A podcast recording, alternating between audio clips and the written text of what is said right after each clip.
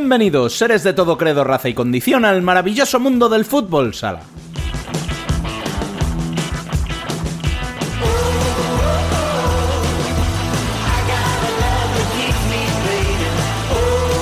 Llegamos al decimoquinto programa de esta cuarta temporada, 132 desde que comenzó la aventura en septiembre de 2019. Estamos ya en vísperas de las festividades navideñas, y por eso, y como siempre que podemos, os traemos un programa especial con invitados y amigos muy top que nos acompañan a despedir el año de la mejor manera. Tendremos sorpresas, pero también análisis, porque terminó la primera vuelta en la primera división masculina y ya sabemos que ocho equipos participarán en la Copa de España.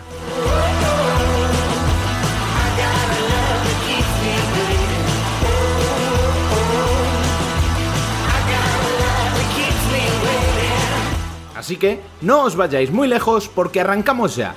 No sin antes, recordaros que podéis seguir conectados toda la semana a la actualidad del fútbol sala siguiéndonos en nuestras redes sociales, en nuestra página web futsalcorner.es y conversar en el mejor chat de fútbol sala en español en nuestro canal de Telegram. Al habla, una semana más, Rubén Robles. Sed todos bienvenidos a Futsal Corner, una visión global del fútbol sala.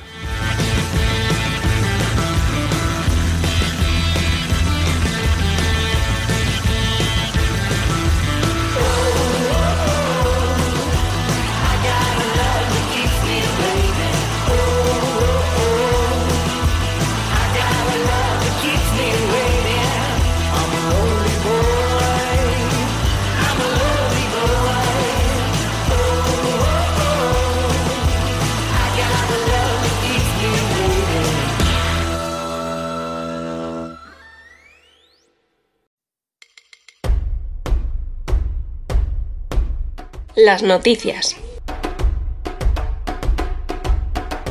Como decíamos, en la primera masculina se completó la primera vuelta. Barça y Palma encabezarán el sorteo de la Copa de España 2023, en el que también estarán, como ya sabíamos, Jimby Cartagena y Jaén Paraíso Interior, además de Movistar Inter, Viñalbal y Valdepeñas y el Pozo Murcia, que lo consiguieron en la jornada 14, más Bisóquer Uma Antequera, que lo consigue a última hora tras empatar a dos con Aspil Jumper Rivera Navarra. Con el empate en el encuentro disputado en Tudela como gran destacado, el resto de la jornada 15 se resolvió con 6 victorias locales. El Pozo frente a Levante por 3 a 2, Viñalbal y Valdepeñas por 5 a 2 contra Córdoba Patrimonio de la Humanidad, Barça ante Movistar Inter por 3 a 1, Jaén por 5 a 0 ante Quesos el Hidalgo Manzanares, Mallorca Palma Futsal por 6 a 3 ante Jimbi Cartagena y Betis por 5 a 3 ante Osasuna Magna, y la victoria a domicilio de Industrias frente a Noia por 1 a 4. Con estos resultados se cierra la primera vuelta con Quesos el Hidalgo Manzanares y Osasuna Magna en descenso. El resto de la semana nos deparó el primer despido en la primera división, el de Sergio Muyor como entrenador de Levante y el sorteo de la Supercopa de España que nos deja unas semifinales en las que abrirán fuego Movistar Inter y Bisóquer Uma Antequera jugándose la otra plaza entre el Pozo Murcia y Barça. En primera femenina se completó la jornada 13, en la que el gran duelo lo protagonizaron Torreblanca Melilla y Pollo Pescamar, cuarta y tercera respectivamente. El choque se saldó con victoria de las gallegas por 0 a 2, que sigue abriendo la brecha entre las tres primeras y el resto, ya que Futsi y Burela volvieron a ganar, las madrileñas por 3 a 0 en el derbi ante Móstoles y las gallegas por 5 a 1 ante Alcantarilla. Solo un punto por detrás de las melillenses queda Roldán, que sacó un 2 a 0 en casa ante Majadahonda. Marín volvió a la senda del triunfo con un apretado 4 a 3 ante el Deportivo. Ourense goleó por 6 a 3 a Sala Zaragoza, Alcorcón se impuso por 8 a 4 a Leganés y Viase Chamarelle apabulló a Clínica Blasco Vistelche por 0 a 6. Recordemos para acabar que también tuvimos el sorteo de las semifinales femeninas de la Supercopa de España con bombazo. Viviremos un clásico entre Futsi y Burela. La ganadora se enfrentará en la final a quien se imponga del duelo entre Torreblanca Melilla y STV Roldán. Recordemos que los choques se podrán vivir en el pabellón Vista Alegre en Burela en el próximo 28 y 29 de enero.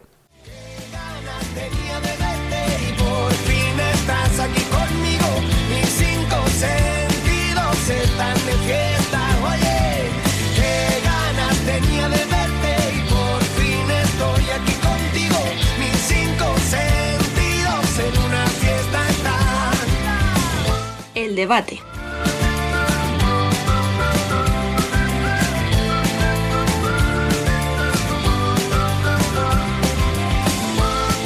Bueno, pues nada, pues aquí estamos. Eh, no sé por qué estoy hablando yo. Tenía que estar aquí Rubén presentando, pero literalmente no sabemos dónde está.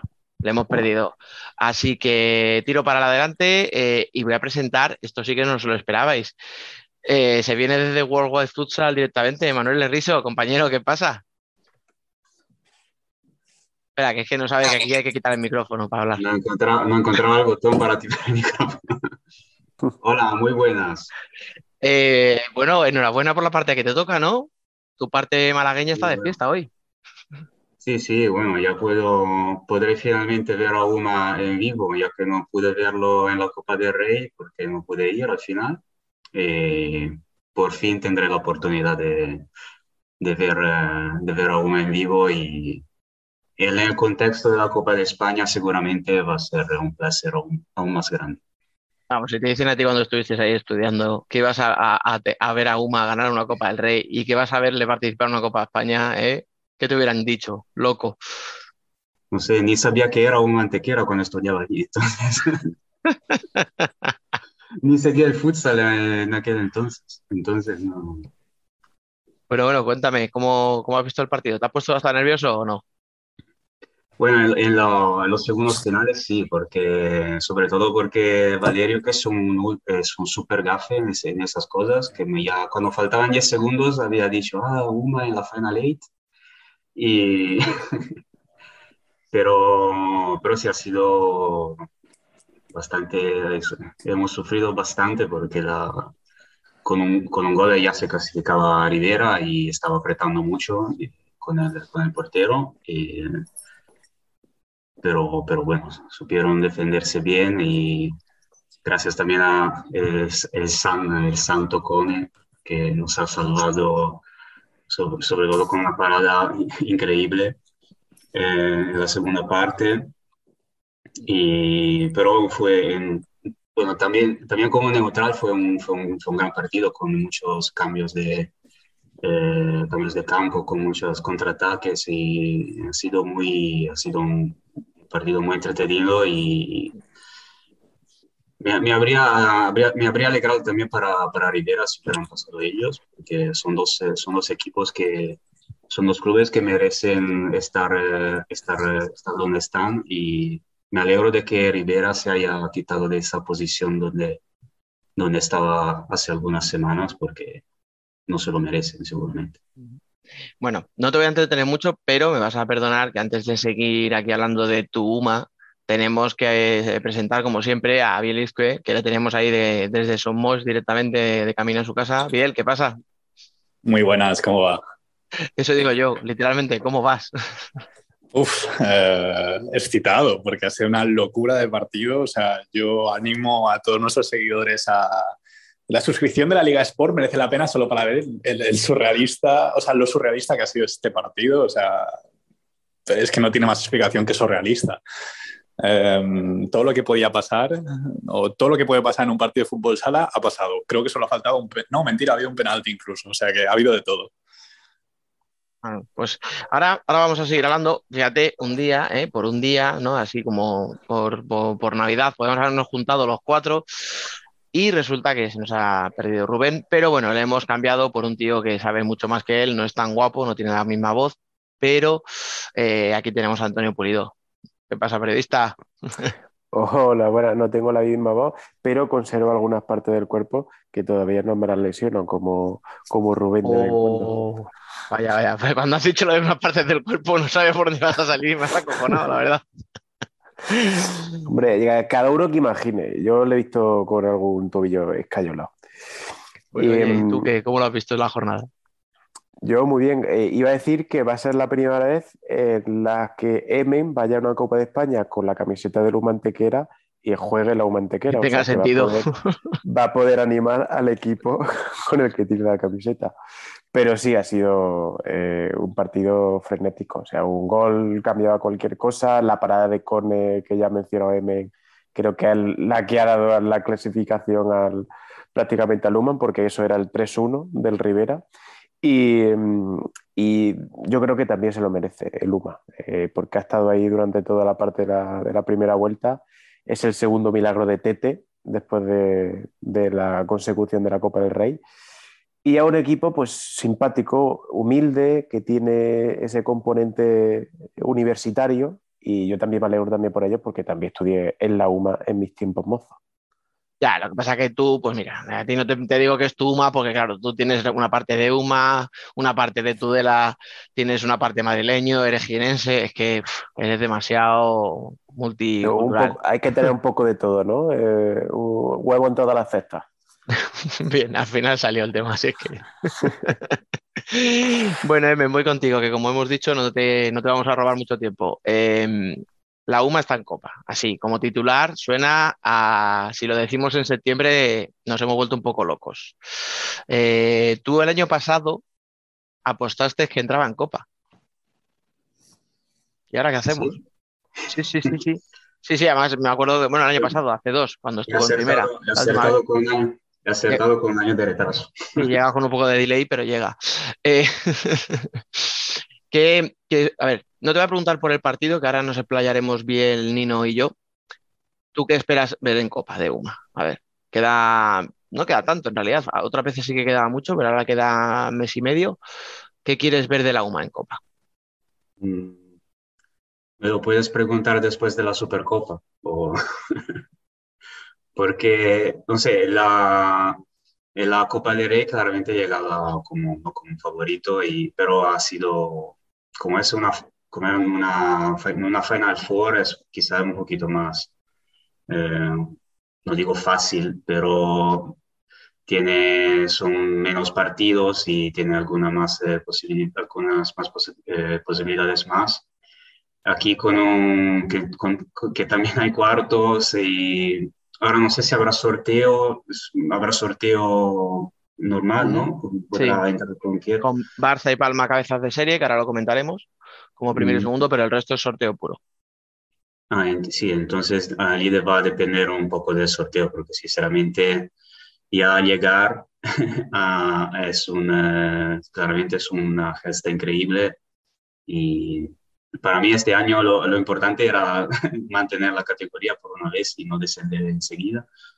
Y ya entrar, entrar en Copa es, un- es increíble. Y esperemos en un sorteo un poquito que no, que no caiga, no sé, un Barça o un Palma, porque Pero, eh, Emen, créetelo un poco, que el UMA es de los pocos equipos de esta Copa que tiene un título.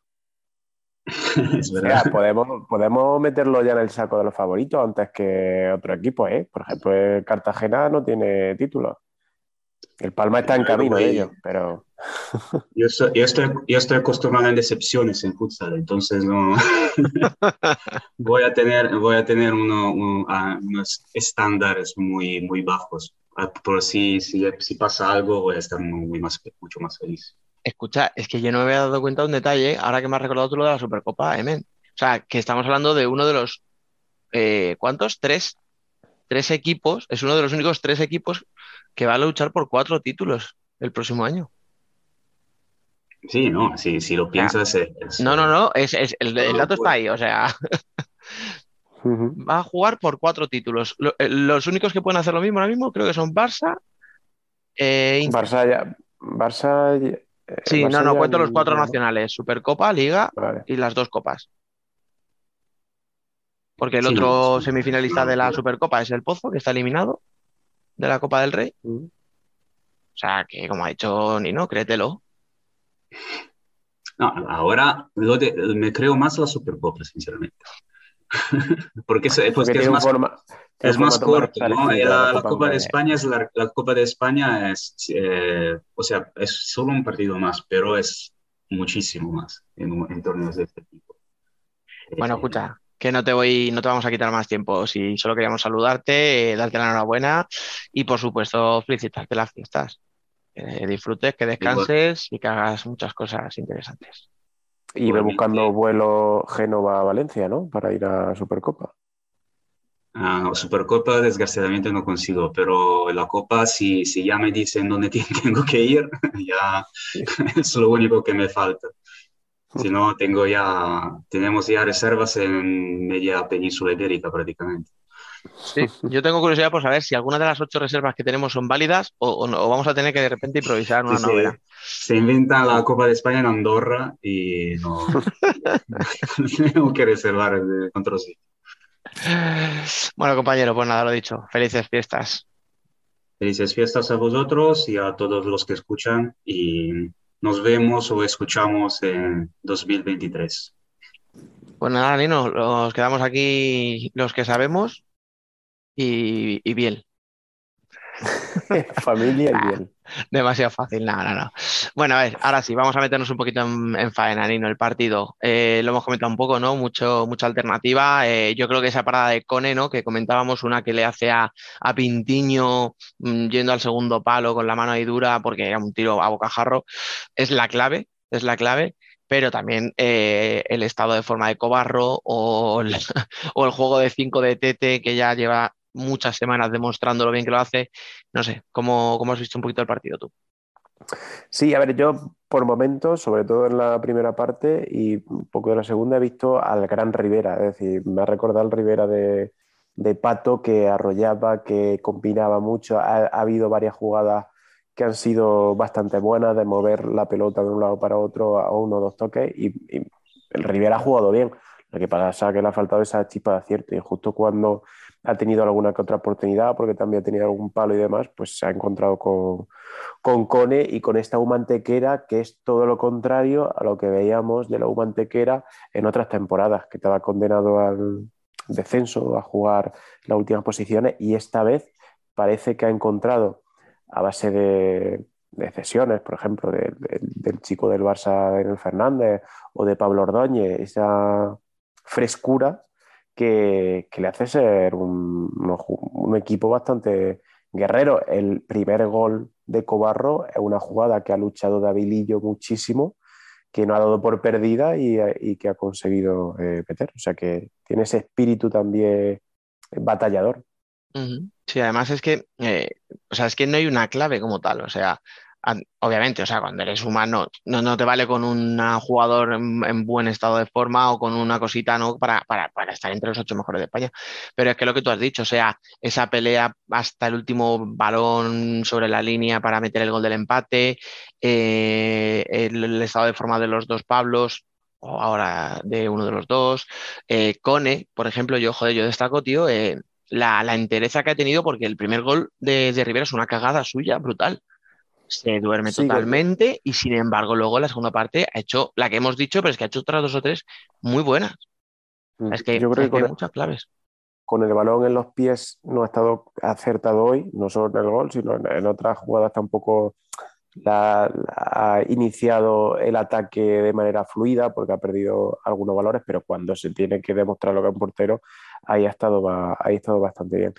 Ha sido un partido que no ha tenido ningún dominador claro, es decir, ha sido un vaivén que podemos decir que era un partido como los de antes, en los que cualquiera podía meter gol. Y sí que es verdad que, el, aficionado neutro ha disfrutado muchísimo. O sea, creo que ha habido muchísima emoción, creo que ha habido muchísima alternativa y que se notaba que, el partido no estaba cerrado. Bueno, bien, yo sé que tú no has podido ver el partido porque estabas en Somos, pero no sé si quieres añadir algo a todo esto o de, todo lo que ha sido la primera vuelta de UMA, que ha sido espectacular con el colofón de, la clasificación. Sí, al final, mm, si miramos los equipos que se han metido en Copa, posiblemente sea uno de los que más tiempo ha estado entre los ocho primeros. O sea, sin, creo, de hecho, cuando antes de que Inter y Valdepeña se, se metieran entre los ocho primeros, eh, ellos ya estaban ahí. Sí que luego en estas mm, últimas jornadas se, se la jugaban Mm, cuando igual no era lo que esperaban, pero este año 2022 es un año mágico para la UMA, o sea, mm, creo que es mm, poco más se le puede pedir. De la Copa del Rey fue algo mágico, que al final eh, es como la guinda, basta ver las caras después de conseguirlo, que era, yo tengo muy metido en la cabeza la imagen de, de Miguel hablando con, creo que con, que con Pitaluga, que, que, casi ni sabía qué, qué decirle, qué cara poner a, a, la hora de hablar con él. Y, y es, no sé, yo creo que todos tenemos un poquito, mm, vamos un poco con humo en esta copa, al final es algo que no estamos acostumbrados a ver, que ya lo hizo Jumilla, pero que, que encima que con este equipo, como toda la filosofía de este equipo, cómo ha evolucionado con ahora Tete, entrenador, el proyecto de este equipo, que tiene jugadores jugosos, que, que gusta verlos y la forma de jugar. Y creo que al final se, no me hubiera importado que se me a Rivera, incluso no ella, pero creo que al final es el que más lo merecía por, por la trayectoria de esa temporada. Y, si lo comparamos con los otros años en los que uno ha estado en primera, que ha sido ascender y volver a descender, creo que han aprendido de, eso, de esas temporadas y se está viendo.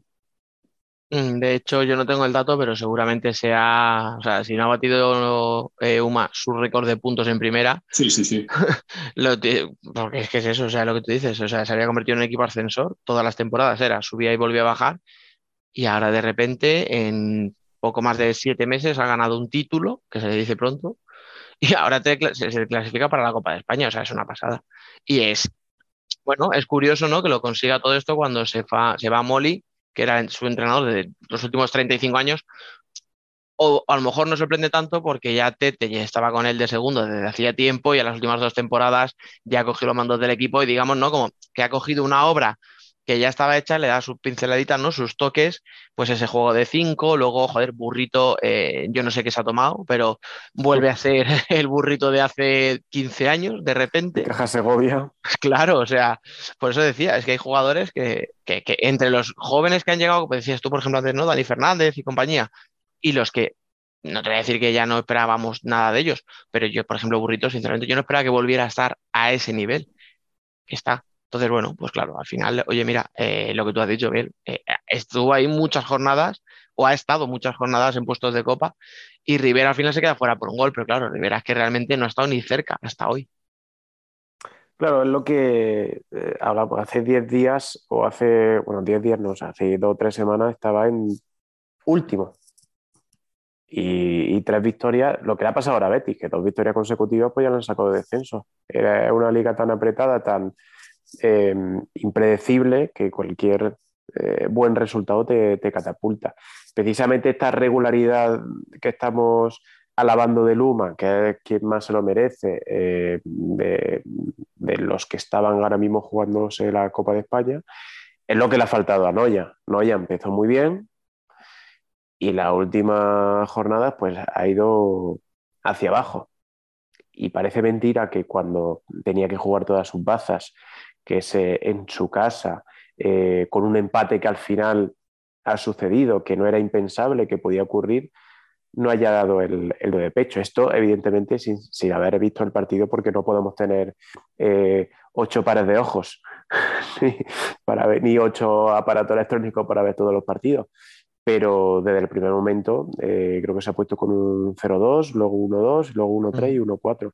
Ante un Santa Coloma, pues que sí que es verdad que cualquier punto que sume es positivo, pero que no se jugaba, no tenía la tensión que debería tener el Noya. Entonces da un poco de pena porque sí que es verdad que el Noya era otro de los equipos recién ascendidos que también aportaba ese, ese tinte exótico ¿no? en una próxima Copa de España y al final parece que como que, que han bajado los brazos. Mm, yo no voy a decir que no ya se haya caído, ¿no? Porque, joder, al final, oye, pues mira, acabas la primera vuelta muy lejos o, lejos, no mucho, pero lejos del descenso, ¿no? Pues eres un recién ascendido, pues tu objetivo tiene que ser la permanencia. Entiendo que sí puede ser un cierto bajón, ¿no? El haberte visto ahí arriba, el que aunque digas públicamente que no, dentro del vestuario digas, hostia, que tenemos opciones de copa, el que el equipo se veía potencial. Y es eso, o sea, a mí me choca lo mismo que a ti. O sea, hoy dependías de ti mismo si empataban. Eso es no depender de ti mismo, ¿vale? Pero Claro, pero, quiere decir, que no tienes, no tienes era, gana y luego a ver si hay suerte y sacas ese empate, pero es que no has cumplido tu parte y eso es lo que a mí me choca. También habría no que tienes que hacer una, goleada, no tienes que meter seis goles de diferencia para adelantar. se puede ocurrir un, mm. empate, eh, es, un, es, un, resultado totalmente eh, normal que puede ocurrir, pero sin embargo es como que ellos mismos no han dado el, do de pecho. Aquí llegamos a un punto en el que no importa nada, nada de lo que ha hecho, no importa si es recién ascendido, no importa si lleva X resultado negativo. Oye, queda un partido y a una carta. Y no me creo que ninguno de los jugadores, eh, seas el Barça, seas el Inter, el Noya, el Uma, quien sea, haya más expectativa hacia ti o no, pero coño, es un partido. Sí, yo, Yo estoy contigo, me ha pasado lo mismo, evidentemente no he podido ver el partido de Noya, más que los últimos seis minutos, eh, que sí los he podido seguir, y, todo el rato lo que he visto eran pérdidas en el juego de 5 de Noya y, jugadas peligrosas de, Industrias. No sé si el resto del partido ha sido tan, tan volcado hacia la portería de, Noya, pero el ratito ese, desde luego ya os digo que, que, no se veía al equipo con posibilidad de, remontar, o sea, en el rato que yo he visto. Habría que ver el resto, estamos, para la gente cuando nos escuche, que no sé cuándo será, estamos grabando justo después de los partidos, o sea, no hemos tenido tiempo ni de ver los resúmenes, más que de lo que hemos podido ver en directo, pues bien en Palma, nosotros hemos visto el Rivera eh, Uma por razones obvias, ¿no? Porque es donde estaba todo lo, magro de la jornada y un poquito del Barça Inter, bueno, pues porque al final este partido, si lo sacas de este horario, eh, era un partidazo para haberlo visto tranquilamente. Lo que pasa que, bueno, tampoco, mm. tampoco yo personalmente le he prestado toda la atención a lo mejor que lo hubiera hecho en, otro momento, pero bueno. Dicho esto, el Noya, si lo vemos desde la perspectiva que es un recién ascendido, chapó ahora mismo, fuera de descenso, etcétera. Pero si nos paramos a ver la plantilla, no es una plantilla coja. Quiero decir, tiene a Bruno Gómez, tiene a, a Eduardo Yaba, que es un jugador súper elegante, con muchísima calidad. Tiene a Enrique también de, portero, que es un gran portero. Tiene una serie de jugadores que lo sabrá bien del Palma, que están destinados a dar el salto luego a un equipo de Champions como puede ser el Palma. O sea, que tiene mimbres. Joao, ex del Palma también. Pero cuidado, cuidado lo que te digo, ¿eh? que yo no ya las últimas jornadas por eso decía lo de que si se está cayendo, que no sé si se puede decir ese término, ¿no? Pero hay cosas ahí, eh, lo de que en casa no se sea capaz de sacar una victoria hasta hace una semana o semana y media. Eh, ya ha salido que si Joao se va a ir, eh, Neguiño apartado por indisciplina. O sea, cuidado, ¿eh? Cuidado que el equipo no empiece a sufrir, que no sea la primera vez que vemos un equipo hacer una primera vuelta muy buena y una segunda muy mala, o al revés y siempre parece que hay sorpresa para el descenso y no ya en pelear por el descenso no sería una sorpresa en tanto que es un recién ascendido, pero si vemos cómo empezó la liga sí que nos sorprendería verle abajo y yo no lo descarto eh, para la segunda vuelta.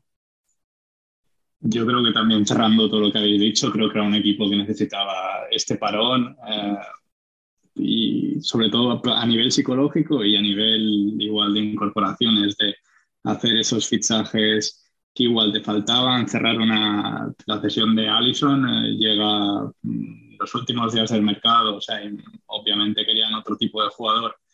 Em, sí que tienen mucho jugador eh, con pasado top en, en la liga, mm, pero creo que no es suficiente o que no ha sido suficiente. Mm, me sorprendería que se caigan, además conociendo a Marron como entrenador, que es un tío súper competitivo, que es el tópico de que le das cinco maderas y, te gana una final. Eh, pero, pero sí, no, a mí me sorprendería mucho que de verdad el equipo se caiga. Creo que necesitaban llegar a este parón, replantear las cosas, asumir lo que han hecho y ver la, la realidad del club, que creo que todos lo hubieran firmado en la jornada 1. Y, y a terminar, esta, bueno, a terminar la temporada, que es muy fácil decirlo, pero que estamos en el Ecuador y que, creo que de momento su temporada es, la podemos calificar igual de, notable. Claro, a veces eh, depende mucho de cómo veamos a los equipos, ¿no? Eh, lo que me ha hablado, o sea, no hay un recién ascendido o es un equipazo por eh, nombre enorme. Pasa algo parecido con este Inter de este año, es decir, viendo cómo era de temporada, que habían encadenado cinco victorias consecutivas, perder en el Palau, para mí no es un drama. Viendo cómo era la temporada, acaban, creo que cuartos la primera vuelta.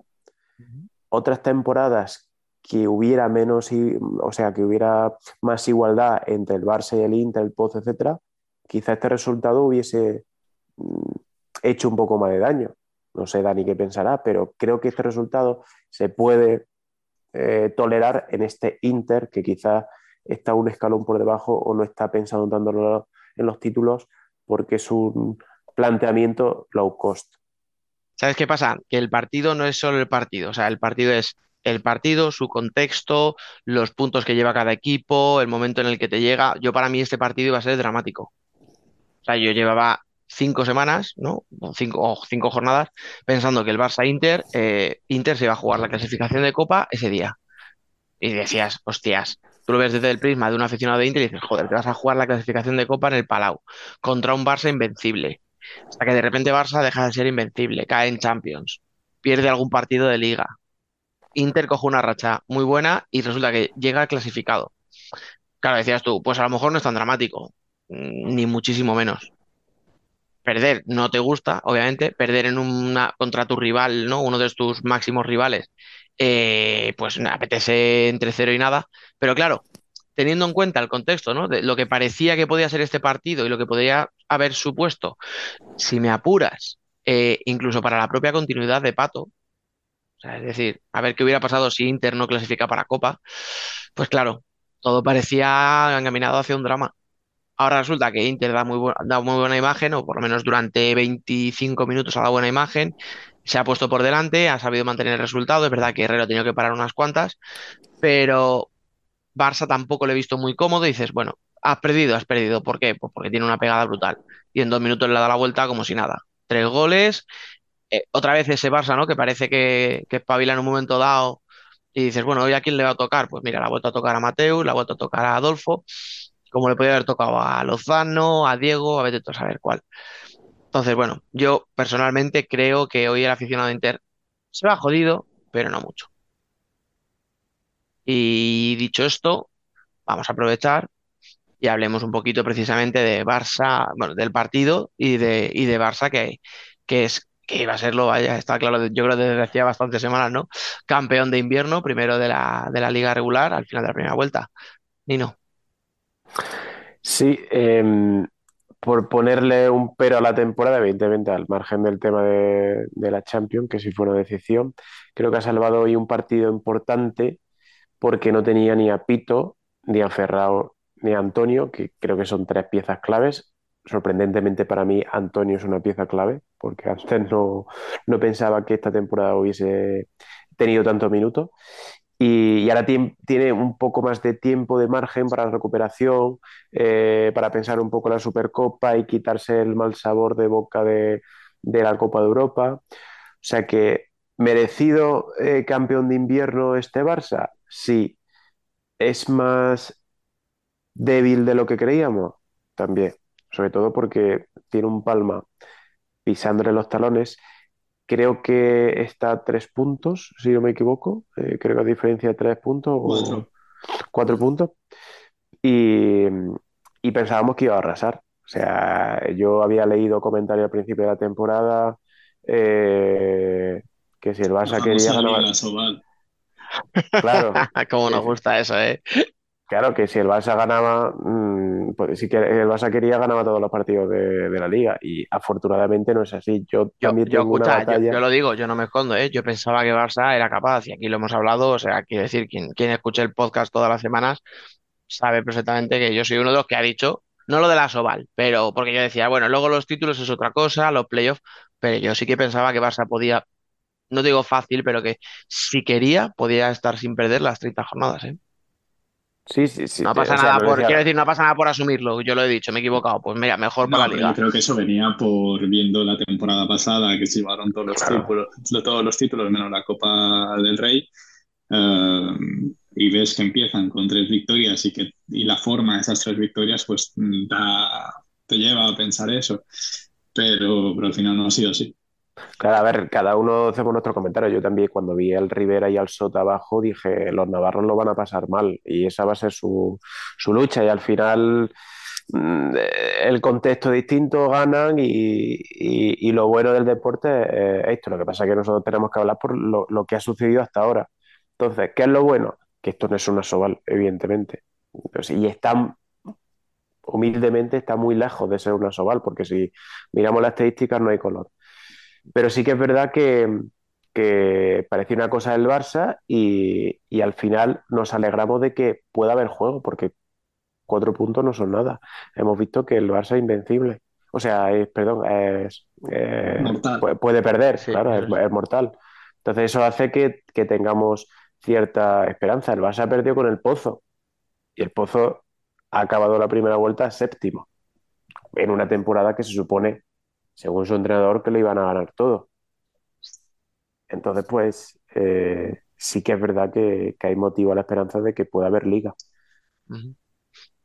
Mm, Por cierto, eh, se me olvidó un detalle cuando hablábamos de Rivera y de, perdonar, es que habéis hablado de la clasificación, he mirado la clasificación y quitando el- la putada, ¿no? Hablando claro, ¿no? Que ha podido ser para Rivera quedarse fuera de la Copa por un gol.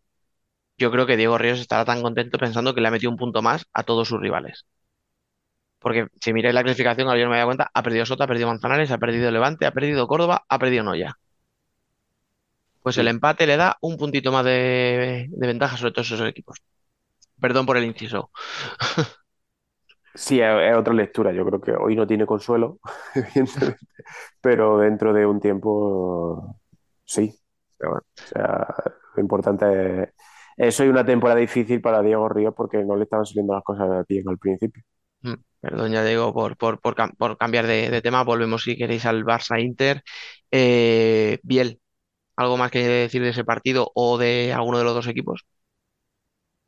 No, en ese, en ese sentido, poco más. O sea, yo, a mí sí que me ha sorprendido, o sea, no el nivel de Barça, pero sí que pensaba que sería muy complicado meterle mano y como comentaba eh, Nino, esa derrota contra el Pozo, que sí que tuvo algo de polémica, y luego en Somos también eh, cayeron ahora y empataron Con Jaén. contra, con Jaén en, en el No, Palau, no, cosa eh. que no había sucedido nunca. Ja- Mm. con Jaén perdió el Jaén contra el Pozo, ¿te refieres? ¿O a quién estaba No, no, hablando? No, hablo de, Barça, la- Ah, vale, con el Barça, claro, sí, sí, que empató perdió con uno. el Pozo, perdió Eh, con Palma y es. empató en el Palau con, con Sí, sí, sí. Eso es, sí. Entonces sí que me esperaba, a ver, que tampoco están tan lejos de- del pleno de victorias, pero mm, no pensaba que hubiera tantos, e- bueno, tantos equipos. Palma y Jaén, aunque esté a siete puntos del Barça, creo que verdaderamente está, está ahí. O sea, al final hoy sí pierde Palma, que en ciertos momentos, mm, bueno, de hecho ha, ha habido minutos en los que ha ido perdiendo. Eh, Jaén empataba puntos con, con Palma, incluso podía haber sido cabeza de serie también en la Copa de España. No creo, esa igualdad de la que hablamos y esa, lo comprimida que está la clasificación, lo está en todas las posiciones y, y lo estamos viendo. Entonces, eh, creo que tenemos una liga preciosa, que vamos a sufrir mucho los que tenemos un equipo favorito, pero que, que hay que disfrutarla porque es, creo que va a ser muy complicado repetir una temporada como esta. O sea, creo que nos volveremos unos nostálgicos con esta temporada, la guardaremos en, en cintas VHS para, y volveremos a ella para ser felices. En modo abuelo cebolleta, ¿no? Recordaremos. Sí, sí. Pues yo recuerdo la 22-23. Oye, que lo he mencionado así un poquito de pasada, eh, decíamos, ¿no? Barça campeón de invierno, segunda plaza para Palma, lo que hace precisamente pues que, que evites a, a Barça hasta una hipotética final en la Copa de España, lo que nos lleva obviamente a otro Palma Inter en, en cuartos de la Copa de España. Pero vamos, a Sí, eso ya, a este eso ya- año ya, ya aparecen los estatutos de la Copa de España. Sí, ¿verdad? Está tipificado que tiene que haber un partido. Bueno, esperemos que, que no, por, por nuestro bien. Eh, vamos al partido ese loco, ¿no? Que mencionabas ahí, el, el de Palma con Cartagena. Cuéntanos un poquito cómo ha sido el partido. Yo creo que es un partido que dice mucho de- del carácter de este equipo, que era algo que no tenía los otros años o que sí que estamos acostumbrados eh, a esa irregularidad, a esos bajones durante la temporada y que esta temporada no se está viendo o que no, no se sospecha de que vayan a suceder. En Somos han jugado 11 partidos, 8 de Liga y 3 de Champions y Palma los ha ganado todos. O sea, es una barbaridad eso, o sea, se dice pronto, pero es una barbaridad. Y yo creo No sé que si lo ha hecho ningún más. equipo de ningún equipo de Europa, lo habrá hecho eso. Mm, Igual Sporting con... Sporting hace no mucho perdió un partido. Hablo de memoria. En casa. Pues ya no sé si fue casa afuera. El, el, tema es que también ha jugado eh, partido de Copa de Europa en casa. Quiero decir, que no, no solo de Liga, que también ha jugado los de Copa de Europa con el añadido eso que, que, supone. O sea, que muchas veces la presión, sobre todo de un equipo debutante, de ganar en su casa, eh, dificulta a veces más que, más que ayuda. Que tiene mérito, quiero decir, claro. Sí, sí, o sea, yo estoy de acuerdo en lo que dice Nino. De hecho, me acuerdo que en la semana de antes de la Elite Round grabábamos justamente con Raúl Sánchez y yo le, dije, le dije que, que no las tenía todas, que igual el hecho de jugar en Somos era una, una presión añadida a los jugadores. Em, pero bueno, que creo que poco más se le puede pedir a la temporada de Palma que con ganas de, de este 2023, porque este 2023 ha sido mágico, o sea, no creo que nadie se imaginaba, sobre todo en noviembre, después de la eliminación en Copa del Rey contra Colo Colo, eh, terminar la, la, temporada jugando la final de Supercopa, jugando la final de Liga, jugando Champions y llegando a este parón de invierno de esta manera. Vadillo tiene que estar contentísimo. Espera, es que justo, bueno, no, dale, dale, dale, perdona. Sí, le quiero decir eso. Vadillo quiere que el equipo, se imagina el equipo segundo, con posibilidad de ganar la Copa de Europa, con posibilidad de, de, ganar la Supercopa, cabeza de serie de la Copa de España, de forma holgada, eh, más de 30 puntos en una primera vuelta, que en la que solo se juegan 45. Y, muy importante, creo que ya no se le acusa de ser un equipo rácano, sólido eso es lo que quiere decir, ¿no? Eh, te iba a preguntar, digo, porque como bien ya sabemos lo que opina y tal, te iba a decir, y como máximo goleador de la primera vuelta, por delante de Barça. Ya te has mm. adelantado. Dale, dale, sí. Sí, sí, o sea, eso no lo sabía, eso lo añadió tú, no, no, había. Pues 67 goles a favor Palma, 64 Barça. Fíjate, y con Eloy Roja en estado de, forma espectacular, eh, Tallevi y, y también un aire fresco. O sea, creo que tiene mucho fondo de, armario este, este Palma. Bien, juega Sale, sale una media de casi 5 goles por partido. Pero si, pero si, si Badillo entra en defensivo, ¿no? ¿Qué ha pasado? A ver, ¿qué ha pasado? ¿En qué nos hemos equivocado? No, de hecho, si os acordáis, eh, claro, el año pasado, como al principio, a principio de temporada hubo esas complicaciones, el inicio irregular y todo eso, eh, yo recuerdo, también porque soy un loco y sigo el día a día, pero Tiago y Vadillo salieron a explicarlo en el Mercur a finales, cuando, antes de empezar la temporada pasada, que habían optado por un cambio de de proyecto de alguna manera y, que, y de cambio de, de, política de fichajes. Y se vio, salieron, salieron uh, Rafa López, uh, no, no, recuerdo más nombres, pero salieron más jugadores de ese corte igual más defensivo y llegaron Kainan, Mancuso y, y que llegaba con un perfil así más bajo que nadie confiaba después de su mala temporada en, Betis y, se ha visto ese cambio de, idea de equipo, que un equipo muy ofensivo. De hecho, si nos vamos al playoff del año pasado, um, sí que Palma pincha en los dos primeros partidos de, en Tudela y en Jaén, pero luego al final somos, eh, es un festín goleador, o sea, no es en uno bueno, se meten cinco y en otro siete goles.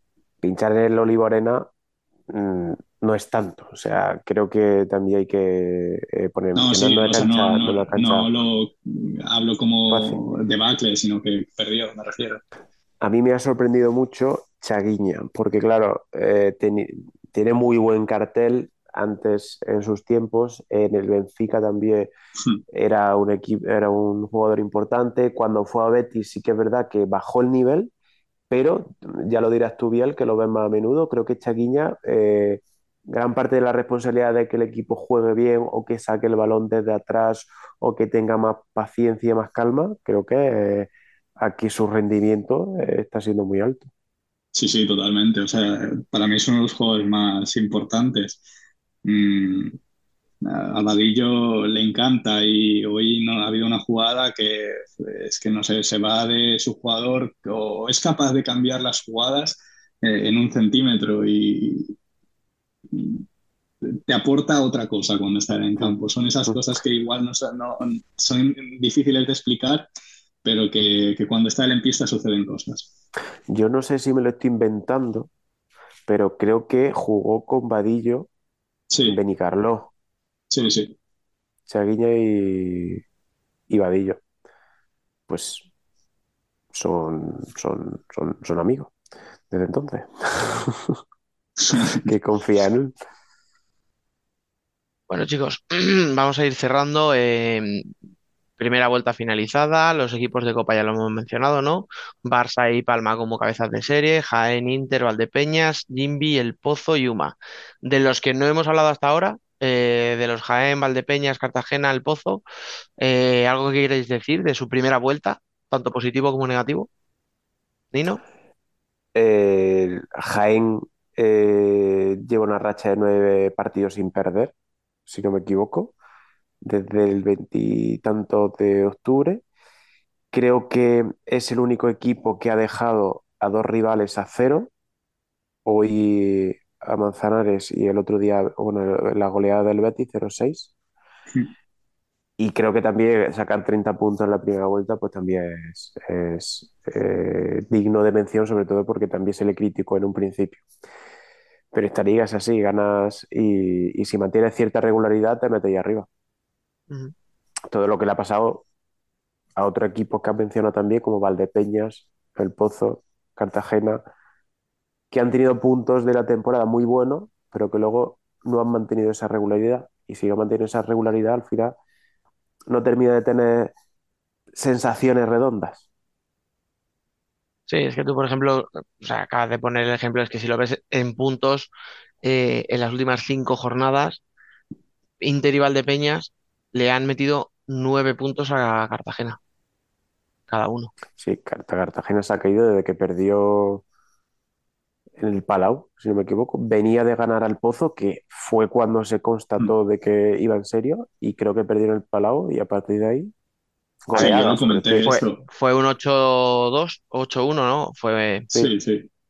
Es que fue un resultado muy. Yo os lo dije, que no, la derrota pues era algo que podía ser normal, que sí, que un par de jornadas atrás incluso se hablaba de Cartagena como. Bueno, llegó a ponerse colíder, si no voy mal, con sí, Barça. Sí, sí, sí. Um, y. Pero que esa derrota, que no es solo la derrota, que, que esas duelen psicológicamente y es lo que esas derrotas duelen. Y, son 20 goles en tres jornadas, ¿eh? Vale que son tres rivales de ahí arriba, vamos, o sea, tanto como que eh, eh, eh, los tres primeros, pero hostias.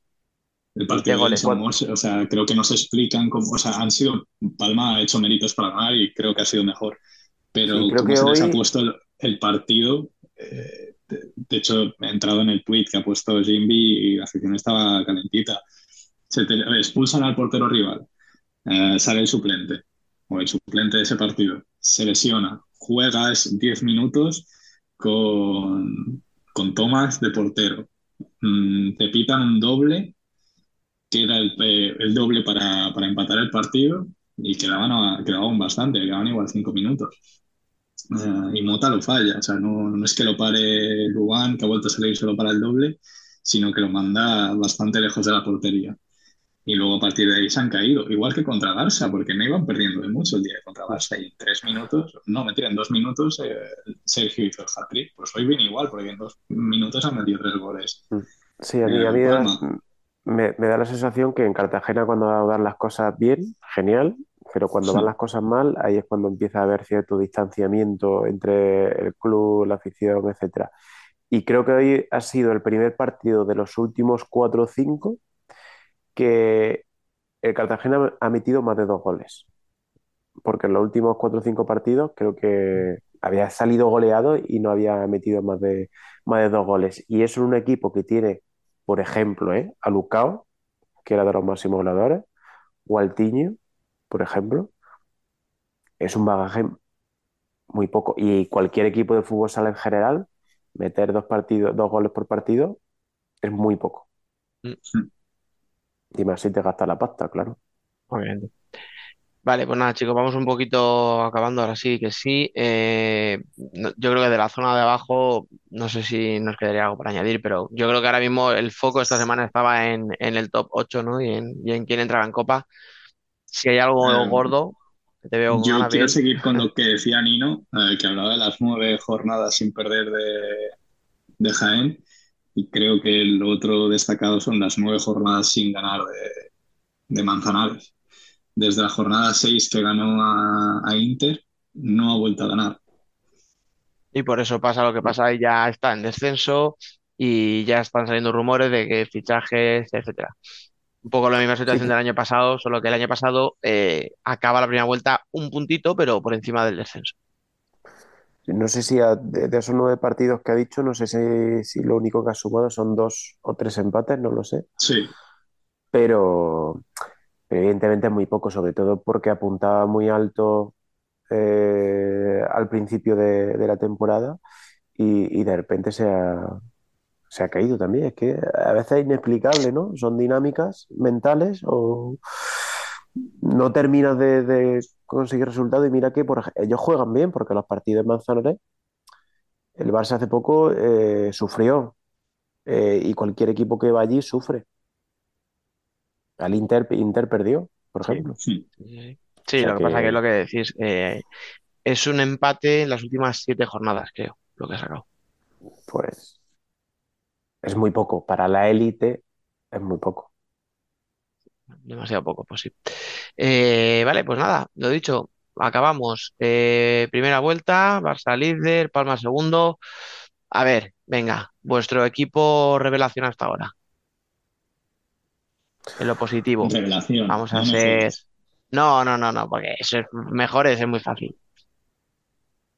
En revelación, indiscutiblemente, el, eh, con el resultado de hoy, el UMA, Antequera. Vale, te lo he puesto bien. Bien, ¿coincides? Ah, vale, vale, de equipo. Pensaba nos pillas un quinteto. Eh, sí, Uma. No, no, no, porque no os he avisado y un quinteto ahora. Hombre, si, si os queréis lanzar, venga, perfecto.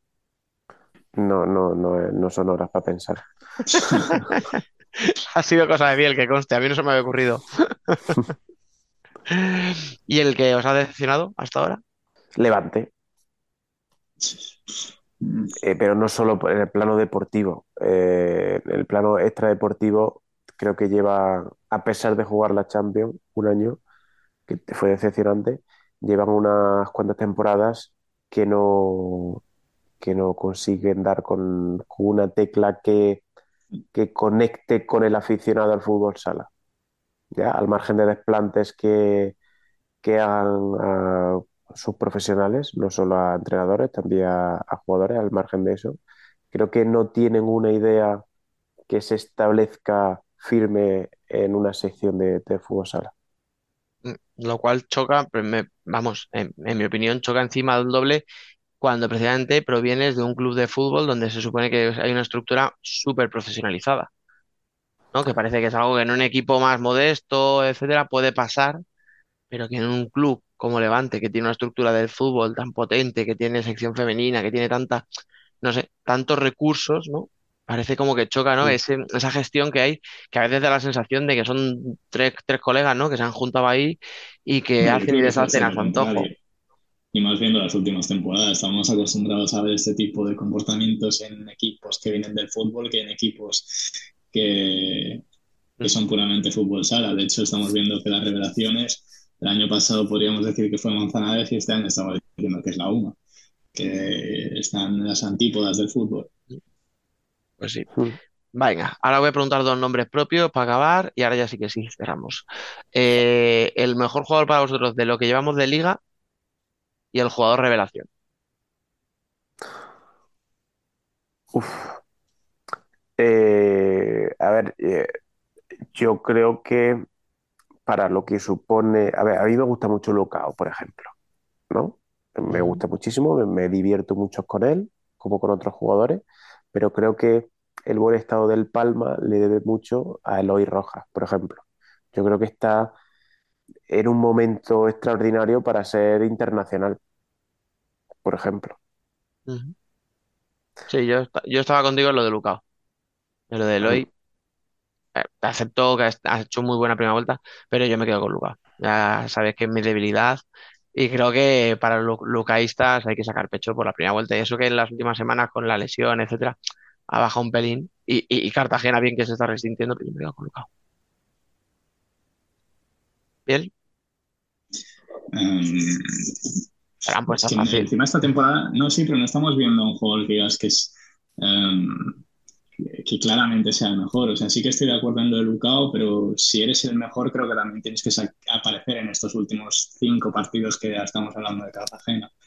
Um, igual me estoy tirando un triple y se tiran los colores, pero mm, creo que el mejor o el más diferencial ahora de, de la liga creo que es Luan Müller. Creo que es el que da esa eh, ese plus a su equipo. Ese, jugador, creo que es el jugador más diferencial ahora mismo en su equipo. A mí no lo ha dejado sin palabras. No, no, lo digo de verdad, ¿eh? O sea, mm, Barrón es una leyenda de Palma, pero se nota un montón cuando está Barrón en pista o cuando está Luan. O sea, la profundidad que te da tener a Luan, en serio. Yo creo que no empezó bien. No, no, Pero, pero sea, sí es verdad que se ha rearmado eh, respeto tu opinión. Qué educado. No, pero porque no soy capaz de decir un cerrado, uno que sea muy dominante. Hablo de mejor como diferencial, que le aporta, que hace a su equipo mejor. Venga, y el revelación, que aquí sí que se admite mucho más imaginación. A ver, eh, Carlos Bartolomé, por ejemplo, del Rivera, me parece un jugador que este año ha dado un salto más. Los Pablos, de, que has mencionado tú antes, de Humantequera.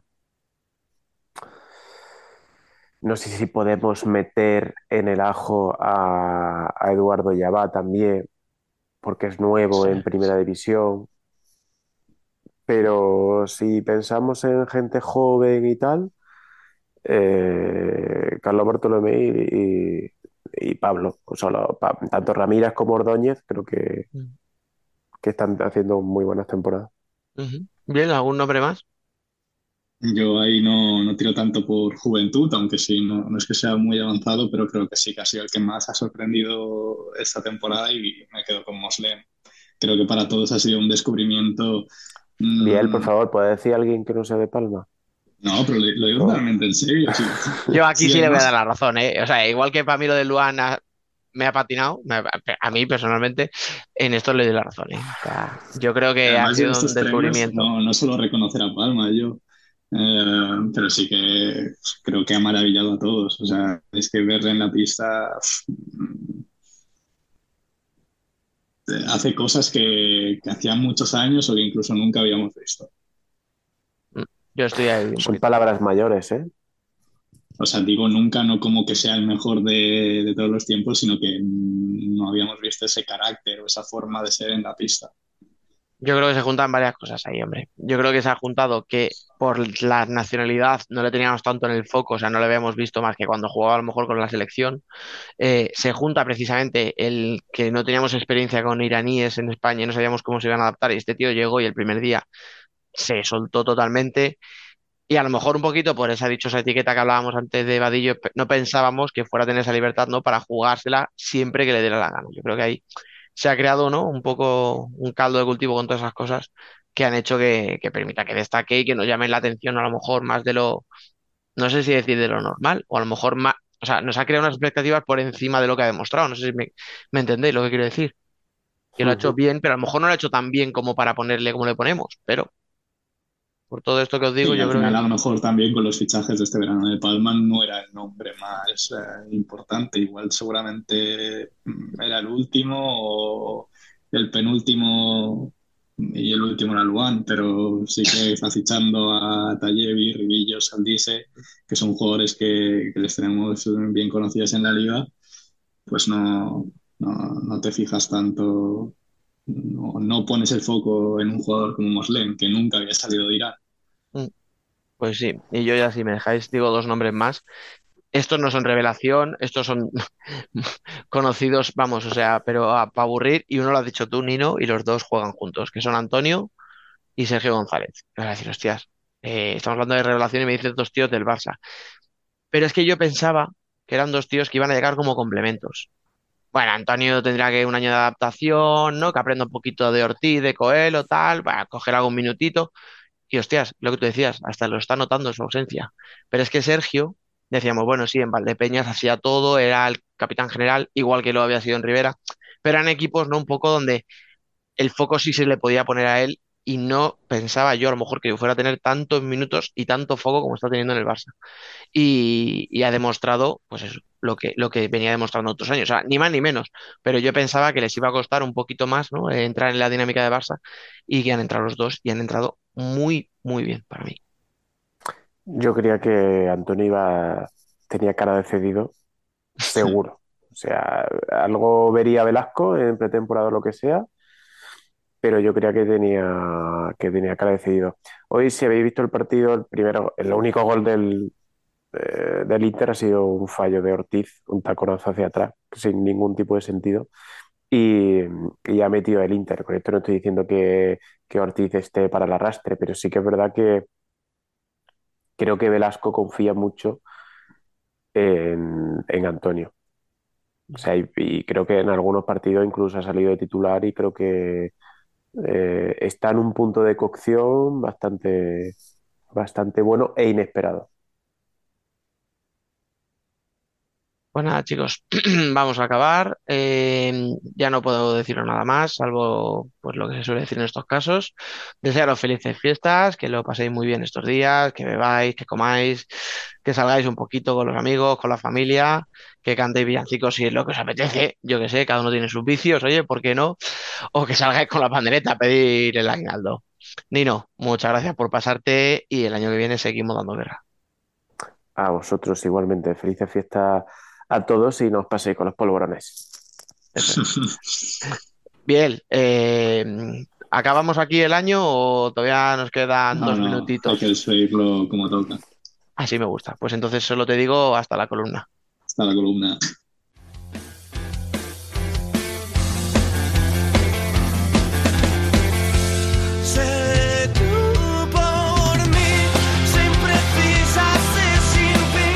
Nosotras también somos futsal.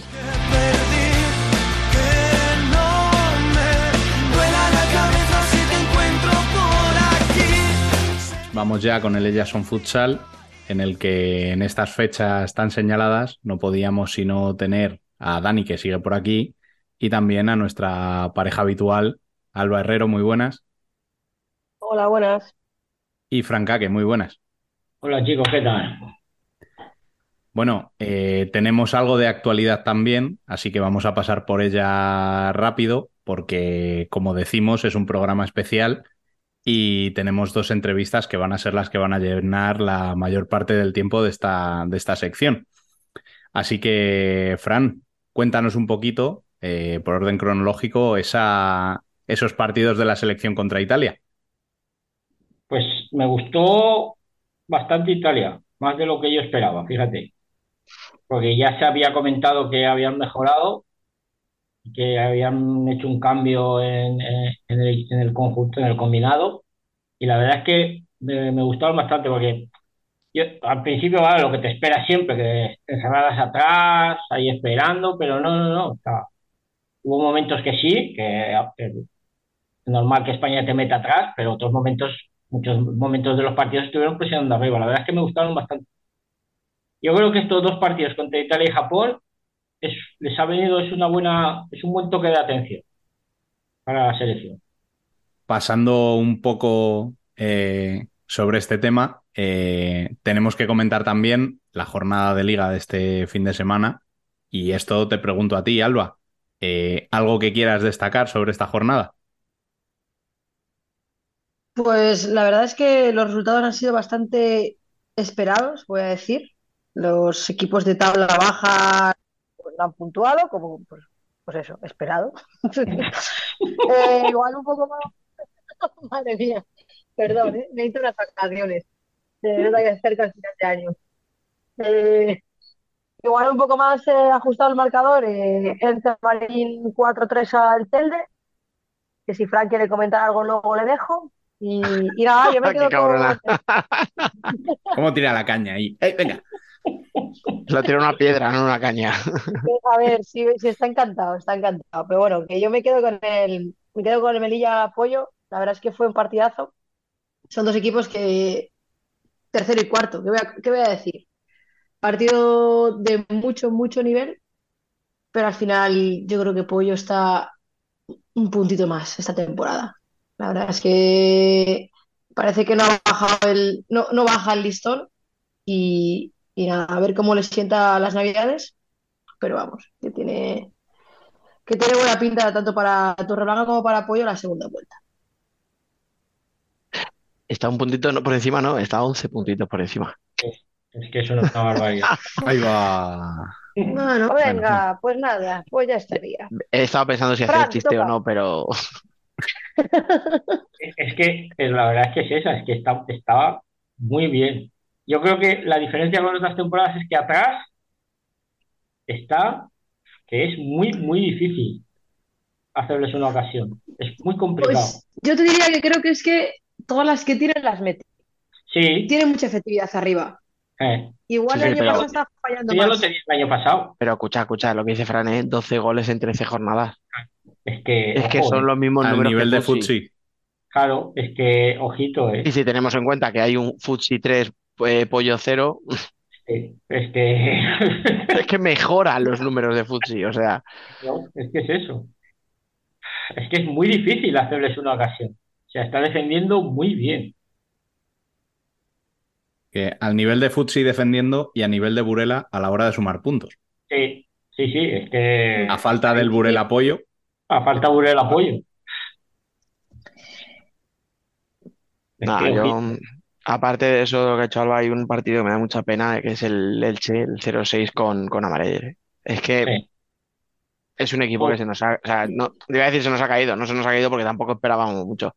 Sí, mira, Pero si es que en casa contra una Amarelle no han sido capaces ni de intentarlo, de plantar cara, es... Es que, eh, mira, lo que ya hablábamos la temporada pasada y lo hemos hablado esta, es que si ves el partido, llega primero, tienen dos ocasiones el Elche y las falla. La primera que llega el Amarele, para adentro.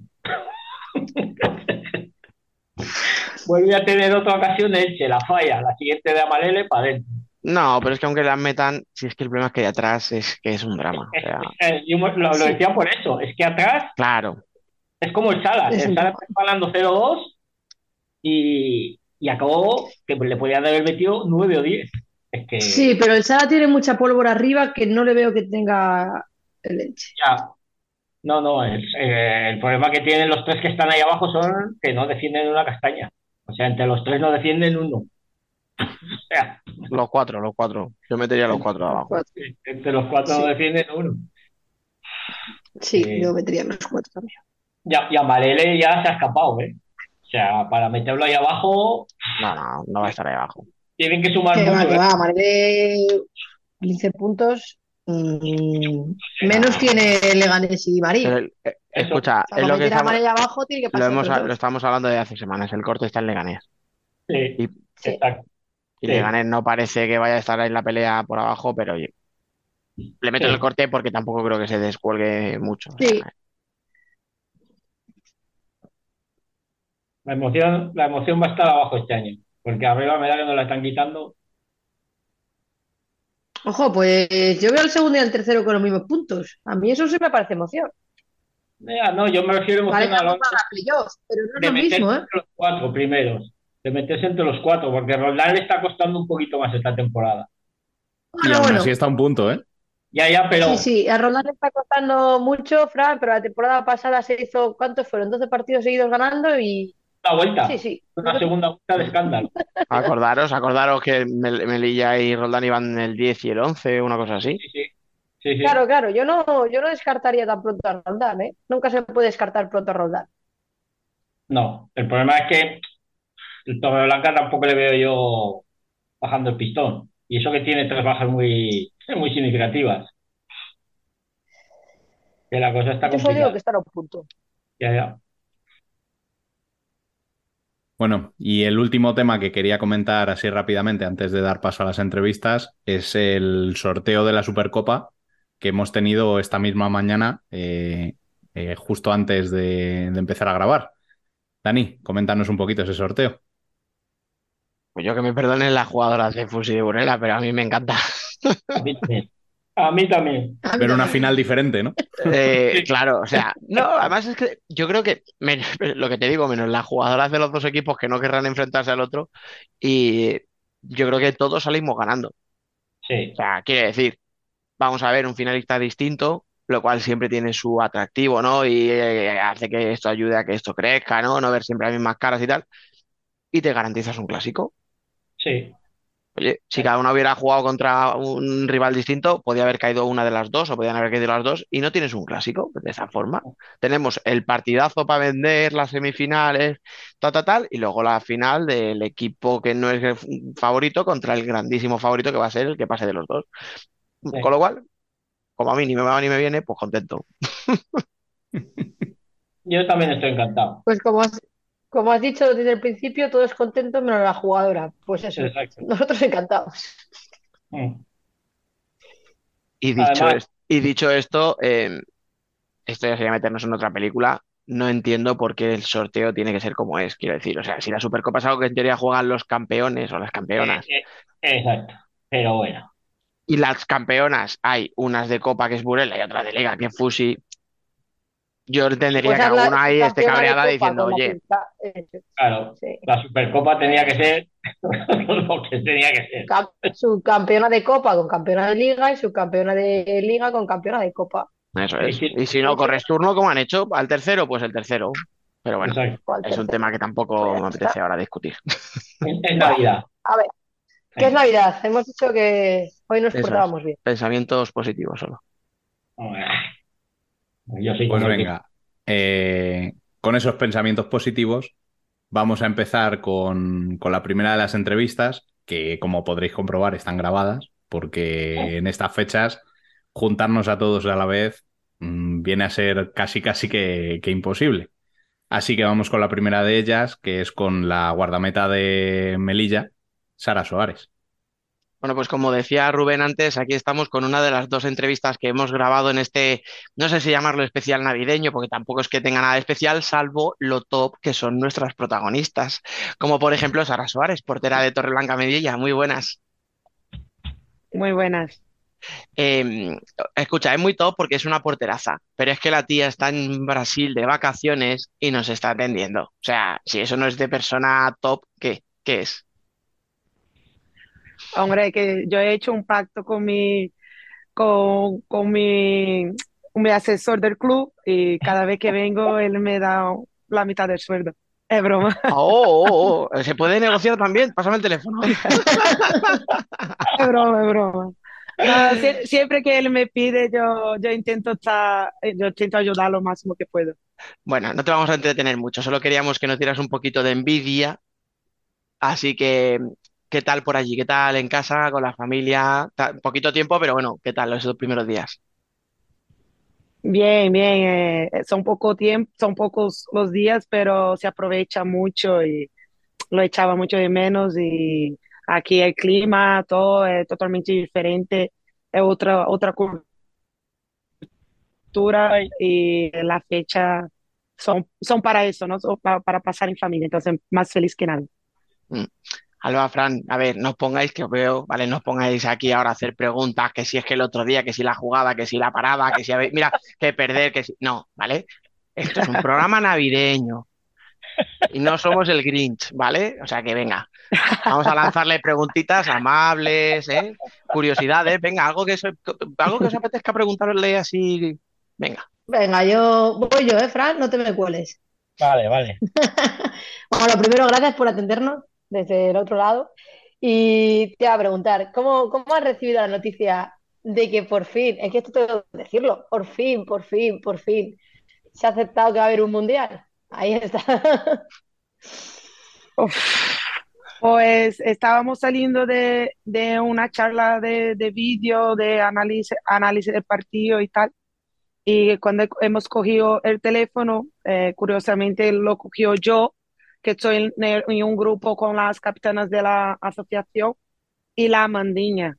Entonces, el- a, a lo hemos visto y dicho, no creo. Y ella ya empezó a chillar por un lado, y yo por otro, la compañera sin entender nada, y digo, ¿qué hemos conseguido? ¿Qué hemos conseguido? Fue una locura, pero vamos, una alegría sin, sin tamaño, sin fin, era como si lo hemos logrado algo que ya, que tenía que ser nuestro, vamos, que era algo que ya tenía que haber pasado mucho tiempo, pero hemos, hemos estado allí como niñas saltando, gritando, como si fuese algo increíble y que no tenía que haber sido, pero bueno.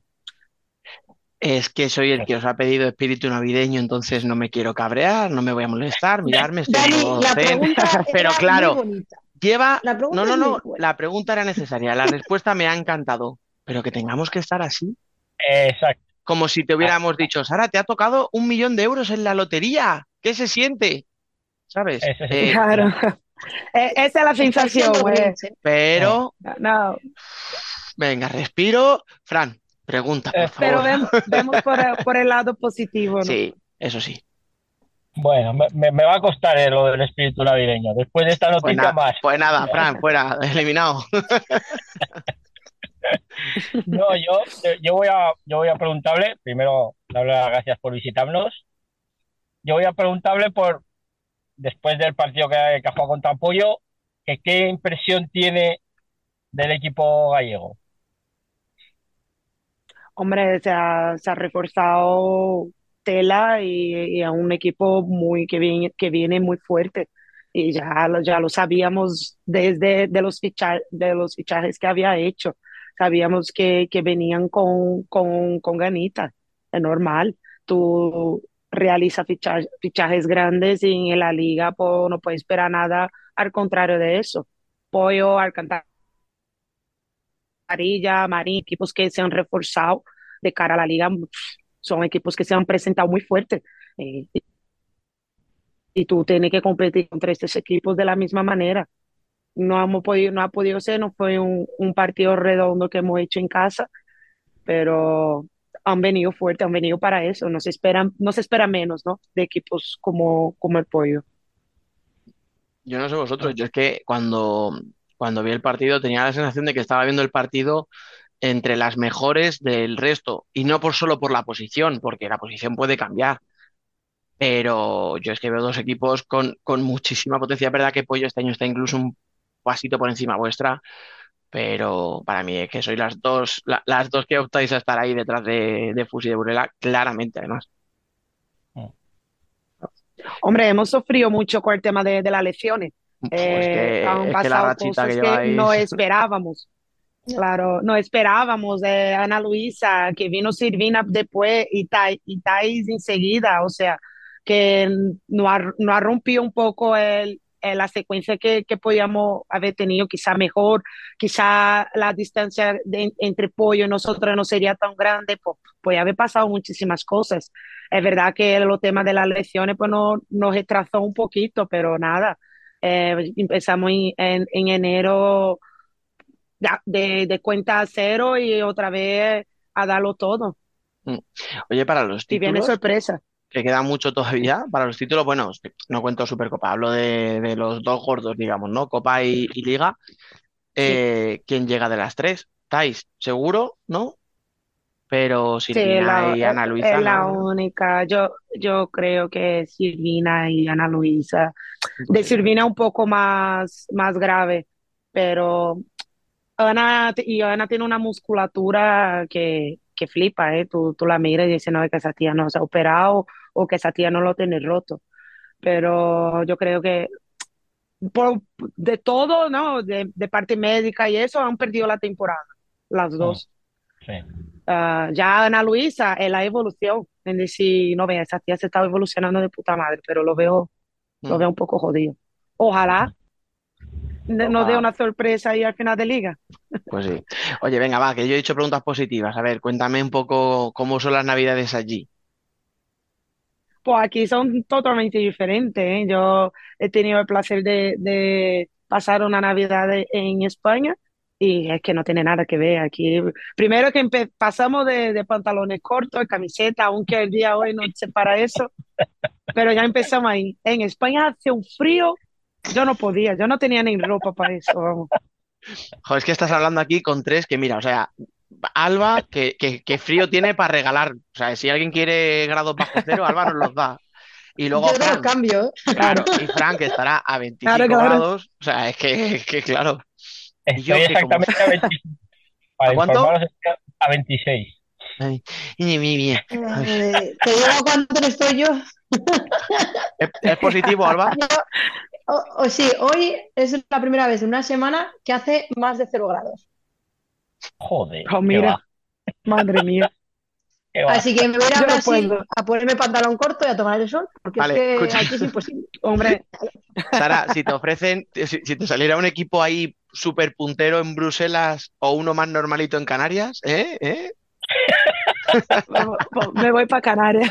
Elige, elige el de Canarias, nunca elijas Bruselas, no te equivoques. Los gofres muy bien, pero el invierno... A mí no me, a mí no me gusta el frío. Yo soy del calor total. Venga, chicos, va, una preguntilla más cada uno y vamos a ir cerrando. Que, no- que- que tenemos que cumplir nuestras promesas de año nuevo de no pasarnos de la hora estipulada con los invitados. Venga. Vamos, Alba, te dejo. Venga, vale. Eh, va, yo te voy a- ya sé que Dani ha dicho que Que preguntas no, que así no, que no, hombre, que no, que no. pero sí, te voy a, pre- te voy a preguntar eh, de cara a, a enero, al final de temporada, ¿crees que sois cap- bueno, que seréis capaces de mantener ese, ese cuarto puesto? Pero teniendo Roldán, que le veo que está aquí cerquita, Alcantarilla, ¿sois optimistas de cara a clasificaros para el playoff? Sí, sí. Tanto cuanto el año pasado, que nadie no, no creía. Así que eh, mm, tenemos los objetivos ah, puestos a principio de temporada. Yo he comentado el programa año pasado que, que teníamos sin ambiciones para la siguiente temporada y es que, que la sigue, la, la seguimos teniendo. Ah, el objetivo está entre, entre los cuatro, sea primero, segundo, tercero o cuarto, tenemos que estar ahí y pelearemos con eso hasta mayo ahí para que no, no nos quiten esta plaza. O sea que hay tres, eh, hay, tres puestas más. Con una Ay, ay. vamos a tener. Melilla y tres más, me gusta ahí. Ahí está. Venga, Fran, por tu lado, la última. Yo voy a ponerle un reto, porque la temporada pasada te vimos marcar goles. En esta todavía no, si no me equivoco, no te has estrenado. No, Fa, qué voy vergüenza. fatal, ¿eh? Para Qué decirte la vergüenza. verdad, Fran. Una, una voy- portera que voy no mete fatal. goles. Qué vergüenza. Yo no sé cómo las invita al programa, Dani, tío. Si no- es Joder, que- ah, madre mía. Media temporada y no ha metido ni un gol. Vamos, ni que fuera portera, no me Espera, jodas. espera, que, que aún, no aún hemos terminado. Tengo la ambición, pero este año voy fatal. Tengo que mejorar Mira la que- puntería. Ya que cuando, cuando vinisteis aquí hace dos semanas, cuando sacó el Deportivo portero jugador, dije, ya está. Digo, primer balón que coja, va para adentro. Pero es que no te crearon ni ocasiones, es que prácticamente ni chutamos a puerta. Ah, o sea que era, todo esto era para pegarle un palo a Telde. Para criticar el juego de 5 de Telde, está bien, vale, no lo había pillado, la verdad. No, no sé por qué, no me lo esperaba. Plan en modo navideño. Venga, anda, lánzale el reto, que No. la están liando. No, el, el reto, el reto es una cantidad de goles antes de terminar la temporada. Pues mira, es verdad que, que, que no es mi papel, pero me gustaría llegar a cinco. Yo creo que nunca he, he- he terminado una temporada con tantísima cantidad. Para uno puede ser como la pinchichi de la liga está en nuestro equipo que lleva 17 goles y yo quiero marcar cinco, fíjate tú. Ya Escucha, he, pues ya he ganado. Claro, tú cámbiate la camiseta con Vía un día. Claro. Y Ah, cuando mire, y cuando miren el dorsal, dicen, ah, vale, ¿sabes? Ahí, ahí va bien, por ahí va bien. No, si Eso no- sí, si te no- vas a tener que hacer unos peinados raros de la leche para, para, para estar por ella, pero bueno. Mira, ahí, ahí iba a decir yo, a A ver con qué viene, a ver con qué viene de Brasil. Bueno, oye, mira, hacemos una cosa. O cinco goles así típico- típicos, ¿no? De portera, de tiro desde mi portería cuando se están atacándonos de cinco, o que sea uno, pero en plan loquísimo, tirando paredes desde tu portería. Buah, Tuya mandiña, ¿sabes? O sea, dando pases, pa, pa, pa, pa, pa, pa, y, al segundo palo, ala. No, Yo le he dicho a ella, ¿eh? Digo, Amanda, si yo te paso el balón aquí en la banda, tú me la devuelves en el segundo palo para que yo pueda marcar. A veces voy a correr hasta allí y tú no me la pasas el balón y me quedo yo en vergüenza. Él se ríe, se pasa un montón conmigo. Me vacila y todo. No eres tan buena, no has ganado ocho veces el balón de oro. Este, la- pues, pues te regateas a todas y cuando llegues allí me la pones para que yo la empuje. Claro. Me la pasa. Claro, tú me la pasas. Deja conmigo, tú hagas todo. Después deja conmigo que lo. Pero no, en el entrenamiento me, me vacila, no me la pasa, me la dejan allí. O me la pasan para atrás para que yo la fa. Bueno, me vacilan de todos lados. Voy a, voy a tener que hablar Estoy con ella. ¿eh? Vamos, a, vamos a tener que ponernos en serio, que esto no puede ser. Aquí sí, hay, sí, no, galo- no, aquí hay no, no. galones. Aquí hay galones. ¿Quién Aquí es no se puede hacer bullying a una portera. No Hay, se hay que escribir en el Twitter. Dejar Ahora, un, un- ahora, ahora mismo voy a poner algo en contra suya. ¿Quién es esa? ¿Quién la conoce? Sí, seguro. Bueno, Oye, solo- ha puesto, por cierto, ha puesto algo en el Twitter muy interesante de la liga ser a 8 y no a 4. Yo estoy totalmente a favor de eso. eh. Estaría mucho, eh, hombre, mucho más igualado con lo, ya, ya que bueno, con lo estamos, masculino. y, y mira, y aprovechemos ahora que está en estos días jugando Futsi, la Champions también está oficiosa. eh, Sí. una Champions oficial de verdad y un playoff Sí. a 8. ¿Por qué no? Exacto. Sí, y ha Porque puesto no la peli- soñar, ¿no? Claro, Hombre, sería lo Ya. suyo, en realidad. Pero si ya se han estirado con el mundial, ya pues A ver, que- Claro. Yo creo que el playo de Ya que nos ha abierto la puerta, ¿no? Ni tan mal. Pero lo de la Champions ya se me va complicando, ¿eh? No sé yo. sí, no. Mira, Bueno. a mí se me complica ya lo del mundial, o sea que con eso te digo. Fran no, Fran no, no. Fran, hemos dicho que hoy no, ¿eh? hemos Hoy dicho no. que hoy el modo Grinch fuera. O sea, hoy todos con gorrito de Papá Noel, ¿eh? Felices. Eso es. Cosas buenas, cosas buenas. Eso es. Oye, tú que la. Venga, ya la última, la última y ya, ahora sí que sí. Cerramos. Eh, tú que la pedías a Santa Claus o a Papá Noel, o cómo se llama allí en Brasil. Aquí Papá y Noel. Lo llevamos como Papá y Noel. Vale, ¿qué, qué le has pedido? Papá y no, Noel. Noel, ¿no? Noel. Noel, no. Noel. No, eu- bueno, o sea, la-. ¿qué le has pedido? A ver, ¿qué le has pedido? Ah, pues mira, yo he No, no me digas pedido- salud, no, cosas de San. No, no, te- estoy un poco, tengo un poco de ambición, ¿eh? A ver, a ver. Por una buena, un- una, al fin, que al fin de temporada pues podamos terminar y decir que, que los objetivos pues lo hemos logrado y, y con la satisfacción de, de haber dado todo. Yo creo que es lo mejor que nos puede, que nos puede pasar. No, Pues no le pedirás cinco goles. Hombre, sí, hay que darme cinco goles. Por favor, Sí, que sí, sí, cuando yo golpee, que se mueva la portería. Un hat-trick en la final de la Copa de la Reina. Tú pides cosas sencillitas, fáciles. Hombre, a lo mejor se me toca. Ya verás Ah, tú. mira, Alguien sacará este corte dentro de cinco meses. No, ya que estamos con noticias buenas Y ya y que me to- y que me toque el gordo en Navidad. Eh, ya está, ya no pido más nada. Venga, perfecto. Mira, esto se publica el jueves 22 de diciembre. A lo mejor cuando estemos, eh, cuando la gente esté escuchando esto, tú eres millonaria y Yo has dicho ya- que le den ya- por culo al fútbol sala. Yo- Yo ya no vuelvo, ni objetivos ni hostias. Fuera. Ni, ni objetivo, ni, ni cinco goles, ni nada. Está, está llamando a Melilla, al señor goles en mi Rafa. ¿cuánto me pides por el equipo? Que te lo compro. Que me pienso poner de pivot. Y había que se jode la portería. Yo vuelvo, te me ponga de pivo. Ya, que si no, no. Oye, ¿Cómo Sara, soy? Qué malo soy. no, buenísimos, con nuestras invitadas, a las que tratamos mal es a las que no vienen. Exacto. Ahora, Nada, que no que no te entretenemos más. Ya nos hemos pasado cinco minutos de los 15 que habíamos dicho. Así que ahora ya en serio, felices fiestas, que pases muy, muy buenos días allí en Brasil con la familia, que no te pelees con nadie en el avión de vuelta y que vaya todo muy bien. os prometo. Pues muchas gracias por, por acordaros de, de nosotras y, y por nada, felices fiestas igualmente y, y que paséis muy bien. Bueno, ¿qué os ha parecido esta entrevista con Sara? A mí me ha encantado, como siempre que, que, que hablamos con ella. Es una tía además que tiene las cosas muy claritas y muy ambiciosa. Y eso me gusta.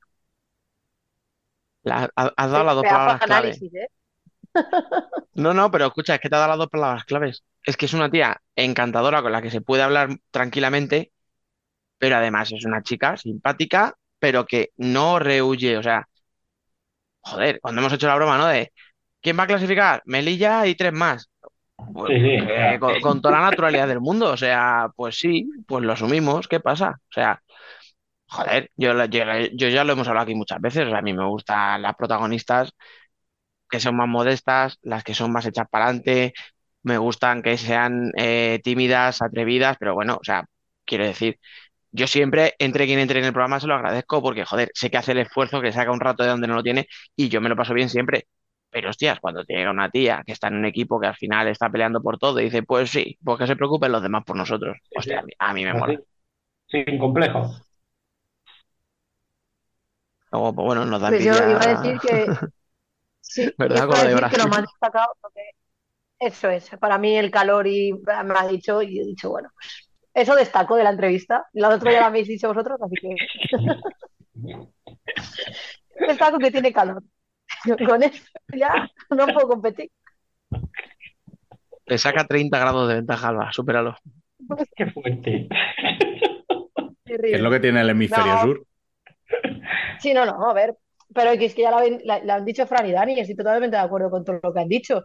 Me ha gustado eso mucho y el tener que marcar cinco goles, porque claro, Sí. lleva pocos esta temporada, porque como no lleva ninguno y es portera, pues muy mal.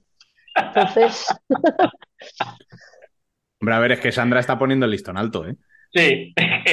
Claro, o sea, ahora cualquier portera que no meta mínimo dos en la primera vuelta, pf, madre mía, el Vale, paquete. no, no lo digáis que se viene arriba, déjalo, déjalo. Pues si te digo que cuando vi ayer el partido y dije, está capaz que coge un balón, digo, ya verás cómo. Y cuando, porque no vi el final del partido, y cuando he visto la crónica, he leído Salme B de Elena Aragón. Fíjate tú cómo estoy, que he leído el 2-0. he Estaban leído leyendo lo que querían leer, no lo que. Sí, sí, Sí, sí, sí, totalmente. estabas leyendo, sí, sí, sí, totalmente. el subconsciente. Madre mía. Creo que necesitamos vacaciones todos, ¿eh, chicos? Además que sí. Lo corroboro, ya te lo digo yo que sí.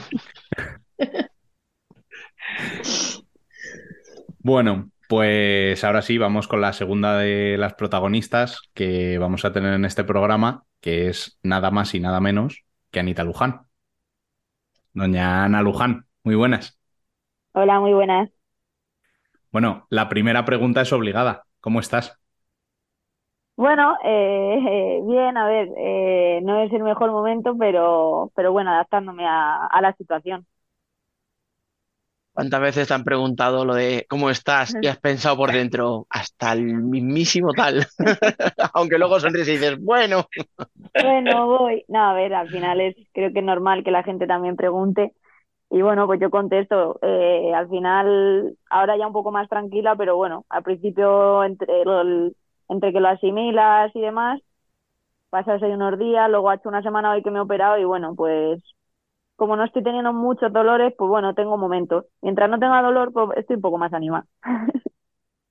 Así va. oye, Vale. perdona, una más, Fran, y ya te dejo. Pero es que va el hilo de esto que has dicho, lo de que te operaron hace una semana. Otro topicazo, ¿no? Es el- el doctor que sale y dice, la operación ha sido un éxito. Que yo pienso, joder, que como salga y digo, vaya desastre, eh, hay que amputar la pierna. Yo, claro.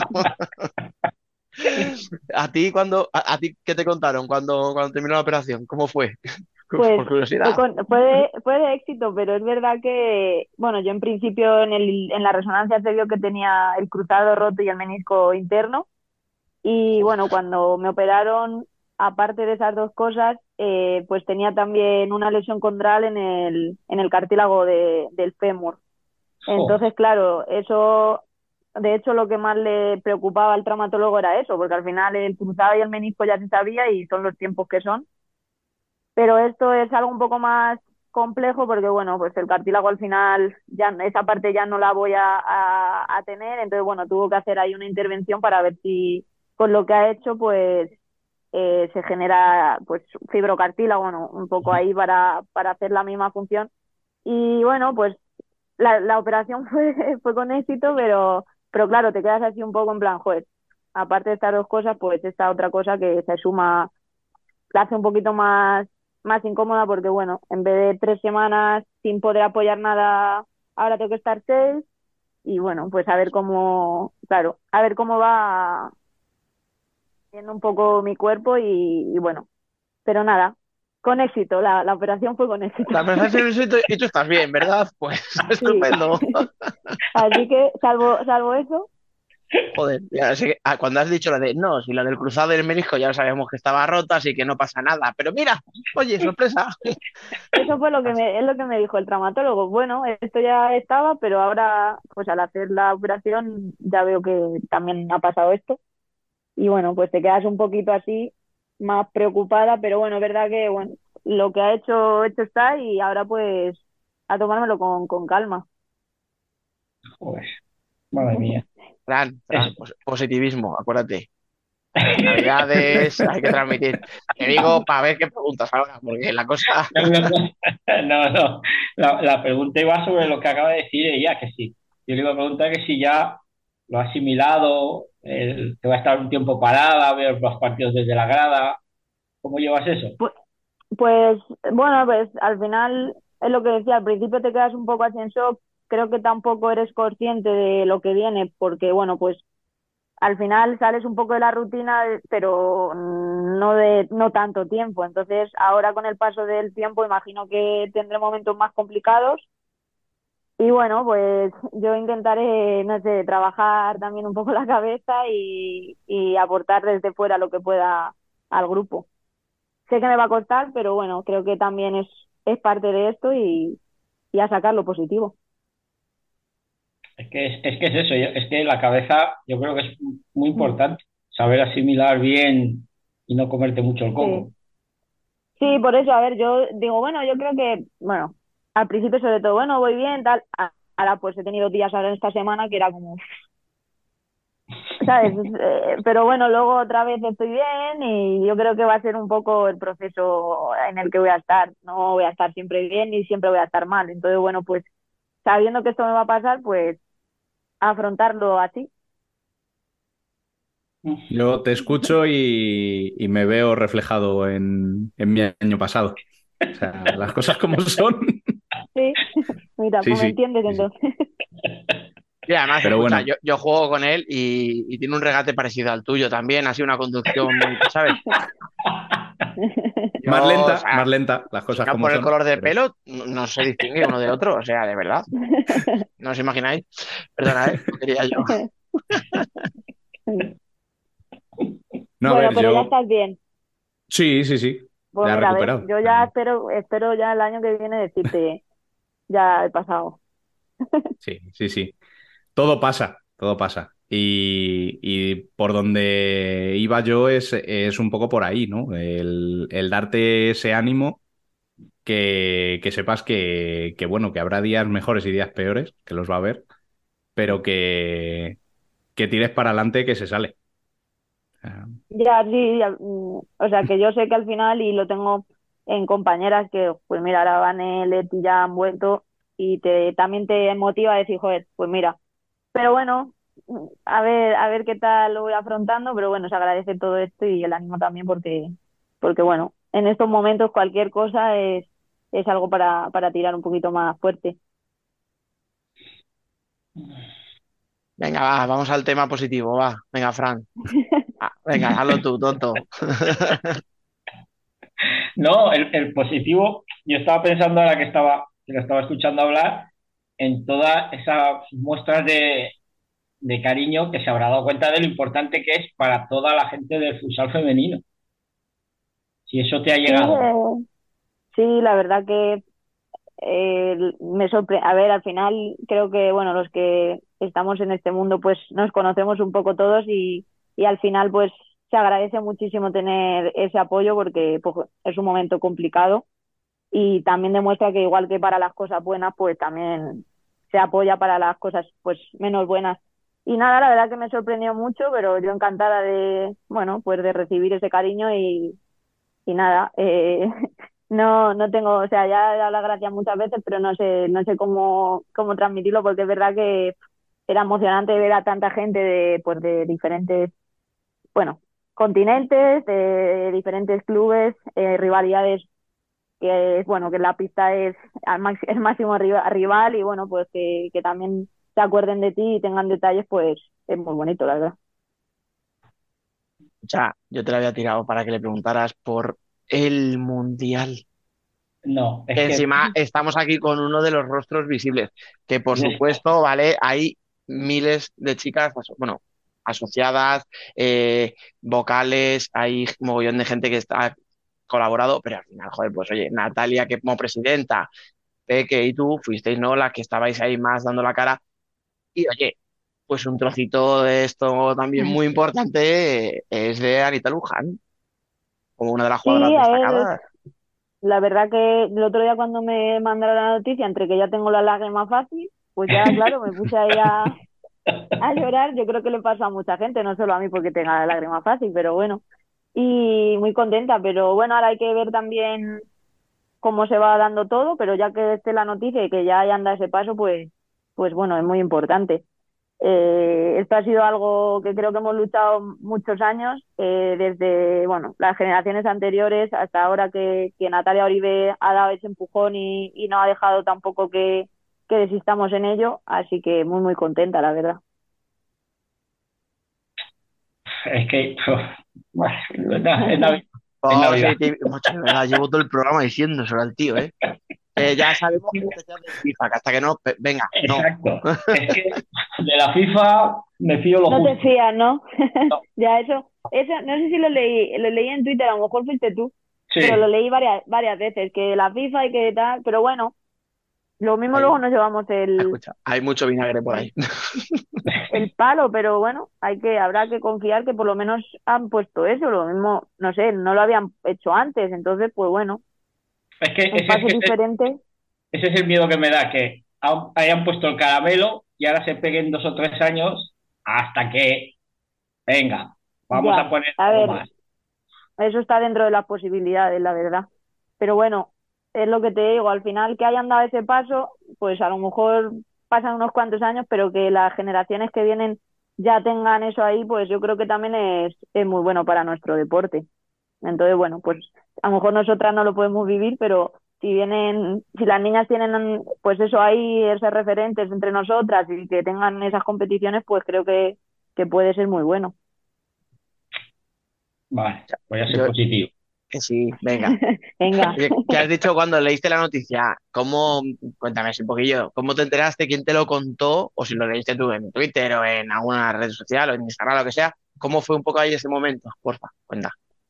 Pues yo estaba, estaba estudiando y me mandaron el, en un WhatsApp que tengo, bueno, con gente que llevan redes- mis redes sociales y tal y me ayudan un poco a este tema, pues me mandaron la, la noticia y me quedé un poco así. Luego ya en los grupos que tenemos del europeo, pre-europeo, bueno, un poco de todo, ya empezamos a hablar y bueno, luego también eh, con las capitanas de la selección y con Claudia, bueno, un poco todo. Entonces, pues al principio era, no me lo creía mucho, pero luego ya digo, bueno, voy a entrar y ya vi en Twitter ahí pues todo el mundo comentándolo y muy, muy emocionada porque bueno, por lo que te digo, estoy con la lágrima fácil, pues ya, pues ya me puse a llorar otro poco. Así que Escucha. bueno, Con esto que acabas de decir, a nuestro compañero Emel le ha salido un sarpullido. Porque has dicho los grupos de WhatsApp de- del europeo, del pre-europeo, el de las capitanas. El que odia los grupos habrá pensado, ¿pero cuántos tienen? pues sí, tenemos, sí, porque algunos no los borramos de las, de las concentraciones y ahí se van quedando. Oh, bueno. muchísimo, tío, que fuera como un gran hermano. O sea, cada vez que hacer una convocatoria, a la que no entra, ¡pa! ¡Hala! Fuera, eliminada del grupo, ¿sabes? Ahí, o sea, No, eso no, eso no.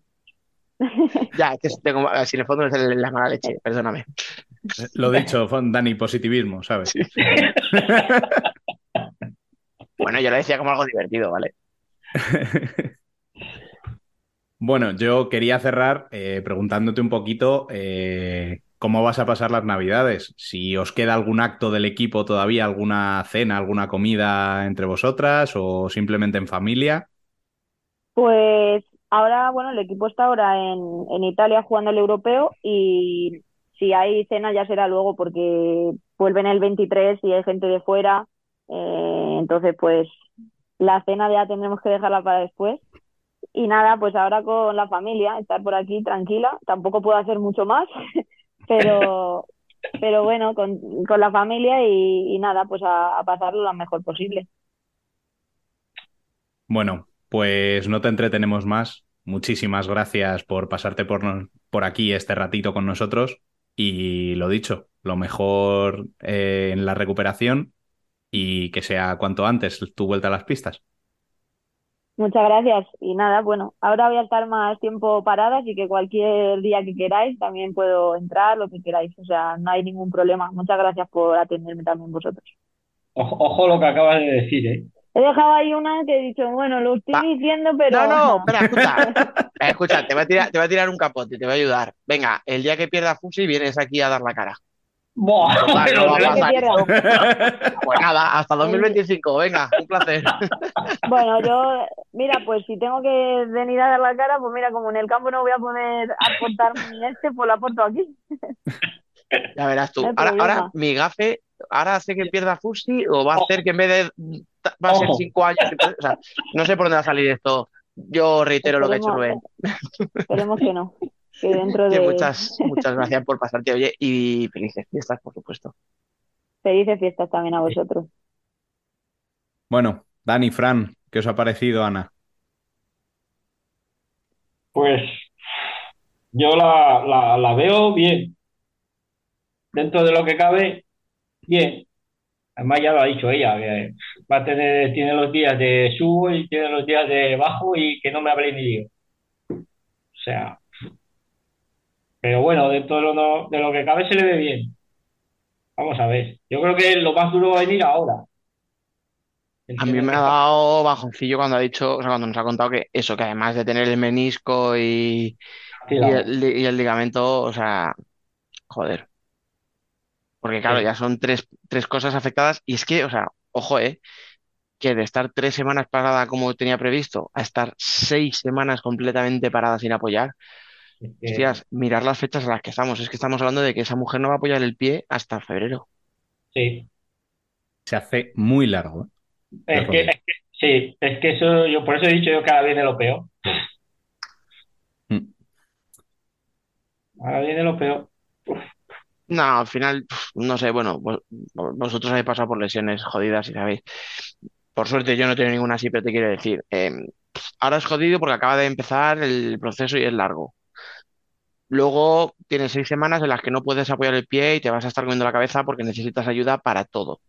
Para todo. Pero luego empezarás a caminar y te dolerá hasta respirar. Mm. Cuando ya camines bien, empezarás la rehabilitación, empezarás a tal y te va a doler aquello infinito. Luego la, ¿sabes? O sea, te quiero decir que es que son tantos procesos en los que es todo tan jodido que, Por eso le, por eso le preguntado yo lo de la cabeza, porque la cabeza es muy importante, porque como no lo controle, Mm. va a estar todo el día de, de, de Da- bajón. Dani, con todo lo que has dicho, espero que no nos esté escuchando, porque se, me- se tiene que deprimir en un momento. no, ¿eh? no, no, no, no, porque por suerte yo, Sí, sí, no lo ha dicho ella. O sea, no, pero por suerte ella es consciente, joder, al final, o sea, quiero decir de lo duro que es y ella me lo ha hecho. O sea, yo tengo aquí a Vane y a Leti que han pasado por eso mismo y están jugando ya. Entonces, yo lo, yo lo digo porque ella sabe que es difícil, claro que lo sabe, joder, pero que, que, también tiene ahí al lado en su vestuario ejemplos de chicas que lo han superado hace dos días y Leti precisamente no es una niña, lo que decíamos, o sea, es mayor que ella, joder, y hay otros ejemplos de jugadoras mucho más mayores que Anita que, que, que por eso, o sea, lo que pasa es que, claro, hablas con una persona a la que han operado hace una semana escasa y tampoco vas a ser todo vino y rosas, obviamente. no. No, Lo bueno que tiene, lo bueno que tiene es que es muy consciente de ello. ¿eh? Sí. O sea, se la ve, pues eso, sabiendo por lo que va a tener que pasar y con ganas de afrontarlo y Mm. de recuperarse cuanto antes. Con lo cual, yo creo que es la actitud. Sí, sí, es que tiene que tenerla, porque si no la tuviera, la cosa se puede hacer muy, muy, muy complicado. Y más alguien como ella que está en el foco mediático y que juega y que, es que, a ver, es la cabeza visible de la selección, ¿eh? Estamos hablando de la tía que, que manda el cotarro ahí. Y de Fusi también. A mí me pueden hablar de, de Vane, me puedes hablar, pero es ella.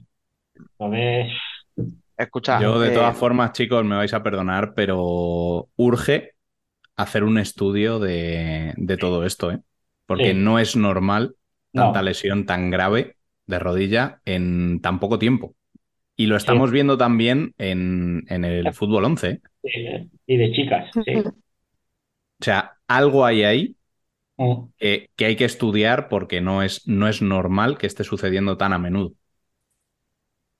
Sí, el otro día lo hablaba yo aquí, en aquí en tele con un, con un fisio, que también le gusta el, el y está viendo también fútbol sala femenino y decía, habría que hacer algo, o sea, le sorprende que todavía no haya salido ningún, nadie que diga, vamos a ver, vamos a estudiar, vamos a ver qué ocurre.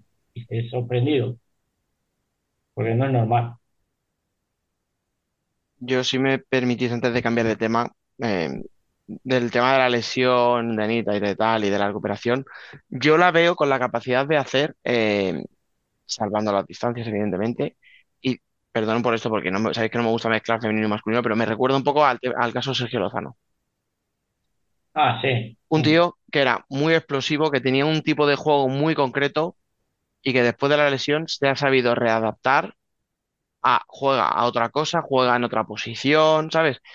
No estoy diciendo que eso lo vaya a pasar a Anita, no lo sé, a lo mejor sale de la lesión perfecta, vuelve a ser lo de siempre, pero yo tengo la tranquilidad de que es una jugadora tan inteligente y que sabe entender el juego tanto, que si tuviera algún problema físico o no se ve a ella con esa explosividad y tal, no tiene que vivir solo de eso, ¿sabes? O sea, veo, la veo a ese nivel, que tiene esa capacidad de adaptarse a otro estilo de juego, o sea, pues lo que hace, por ejemplo, el Fusi cuando las cosas van mal dadas, a ir atrás ella, sacar el balón jugado, o sea, no necesita irse a un ala a que me hagan un aclarado a jugármela, ¿sabes? Entonces, bueno, en ese sentido estoy tranquilo. Sí, sí.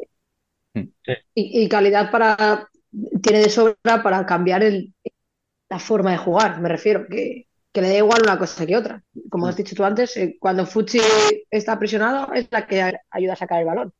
Mm. O sea, hacerlo todo el rato. No, hombre, de calidad va justita. Cuidado, cuidado, que a veces no se entiende la ironía y todavía no te pegan un Sí, palo. Fran, ten cuidado, ten cuidado. Va sobradísima. O sea, otra cosa no. Pero calidad, Anita Luján. Advertencia, era ironía. Sacaría el cartel, pero no se va a ver. O sea, no. Ya. A ver, Anita Luján de calidad va sobradísima. Por eso, eh, eh, modo on. Ironía Sí, modo no, on. no, no, está. No sé, yo, te- yo creo que al final tampoco, tampoco es tan mayor. Yo creo que puede recuperarse perfectamente para volver a- al mismo nivel y al mismo estilo de juego. Pero bueno, eso al final es decisión suya del entrenador y, y ya se irá viendo. Sí, a ver, la- la- bueno, lo ha dicho antes Dani, es que cuando nos ha empezado a decir lo que tenía y que al final eh, el médico, no, y el cartílago también, nos hemos quedado así como un poco, coño, ¿y el cartílago también. Sí, sí, ha sido un pelín de bajón para en ese momento. Es que cartílago es una- eso no, eso no se genera, ¿eh? No se regenera el cartílago. Eso es algo que no, cuando te lo quitan te has quedado sin él. Eso es algo jodido. Bueno, volviendo un poquito al positivismo que, que mencionaba Dani durante la entrevista, Sí, por y favor. que Sí. hemos dicho al Que principio se y nos demás, ha escapado. se nos ha ido un poquito. Eh, yo sí que quisiera decir que, a ver, a pesar de la cantidad de lesiones que está viendo, estamos viendo que la gran mayoría vuelven y vuelven bien. Mm. O sea que no hay por qué pensar que este no va a ser el caso. Gracias, Rubén. A ver, es que nos estaba quedando un poquito. Sí, de bajón. Gracias por rescatar el barco porque nos estábamos hundiendo, ¿eh? O sea, Venga, hablemos de cosas positivas, va. Pero tú no, Fran, porque tú, para ti no es positivo. O sea, Eh, A ver, vale, hablemos, de- esto- hablemos del mundial, ese que nos van a dar algún día, pero nos lo van a dar por fin. es positivo, es positivo. A ver, a sí, sí, me pero Fran, nada más salir, ya no sé, creo que fue en el tweet, Sí. ya pidió otra cosa, ya dijo, ¿y esto para cuándo? Y digo, no, Oye, por pedir que no quede. un poco de cancha, que ha costado añísimos conseguir un mundial y Fran ya pidiendo. Y esto creo que pidiste la Champions, ¿no? Eh, Sí. escucha, mira, mira lo, lo que hablábamos antes con Sara, Amandiña.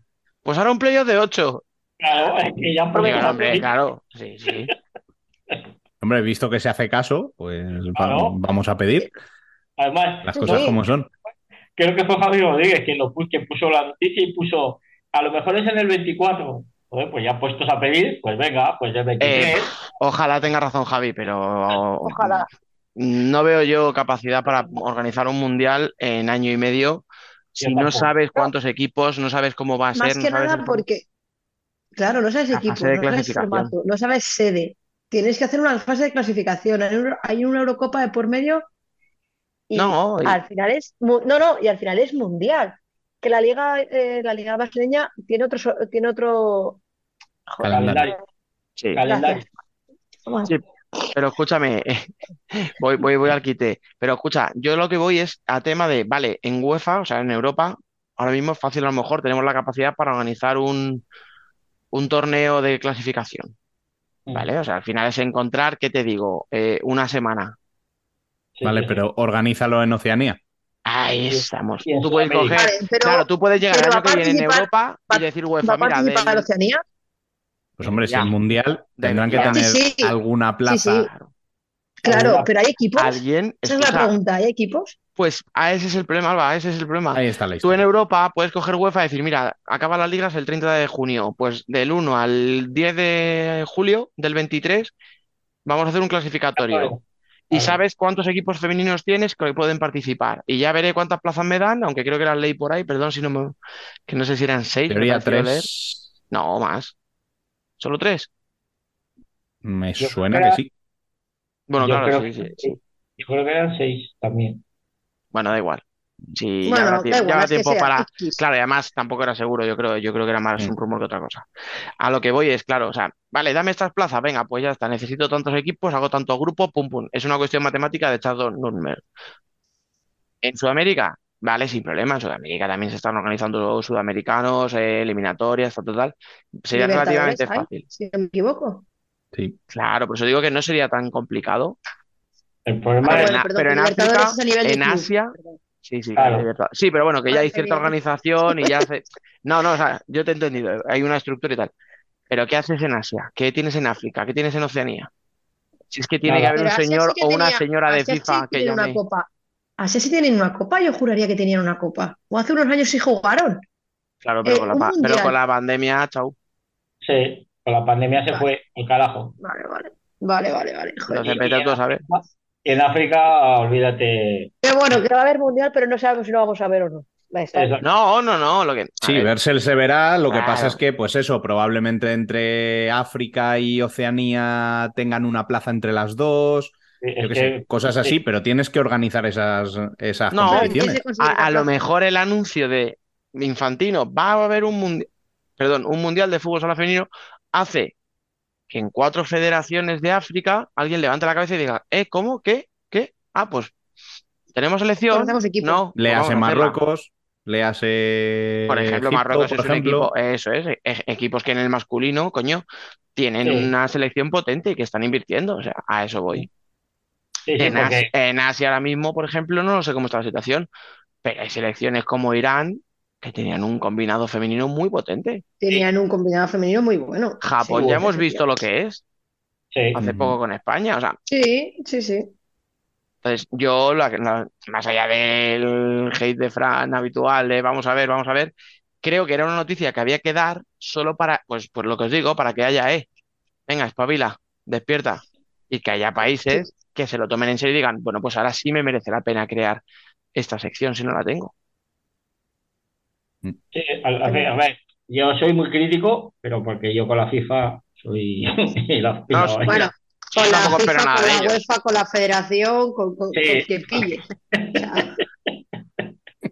Yo tengo mi guerra particular con muchas asociaciones.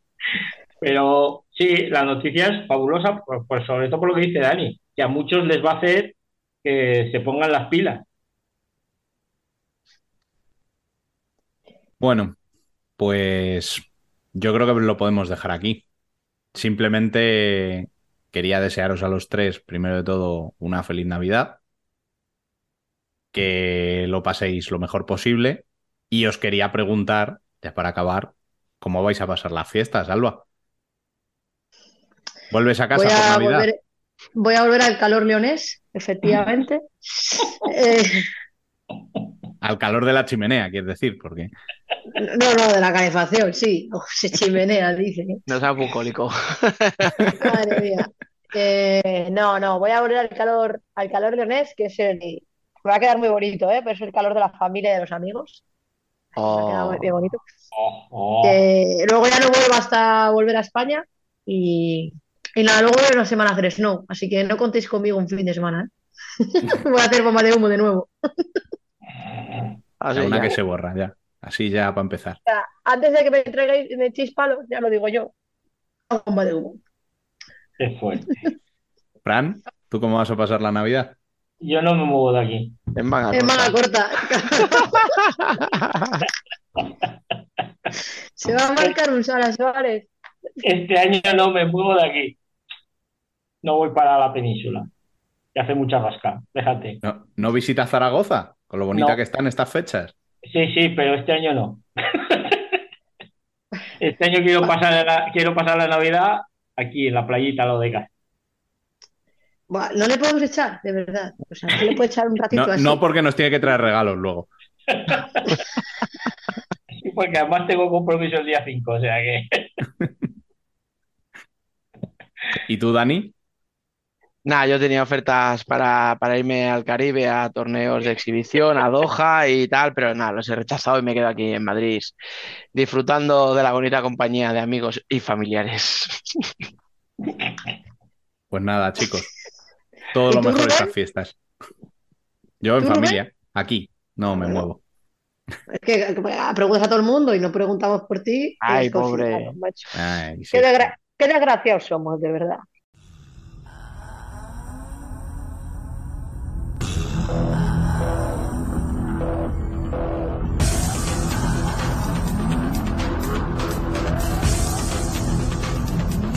Worldwide Futsal.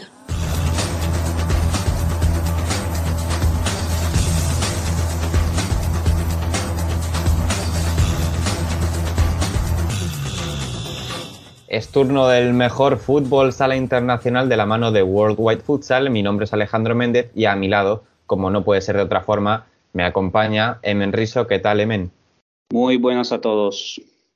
Hoy traemos programa con bastantes eh, noticias que han tenido lugar durante esta última semana, empezando por la más importante, la FIFA por fin ha anunciado ese ansiado Mundial de Fútbol Sala Femenino. Se, por- se conocen pocos detalles, pero eh, la gran noticia es esa. La noticia es que por fin tendremos ese Mundial. Ahora se especula que pueda coincidir en fecha y sede con el Mundial masculino, algo que de momento también eh, desconocemos la sede y las fechas exactas de, este Mundial, que sería para 2024.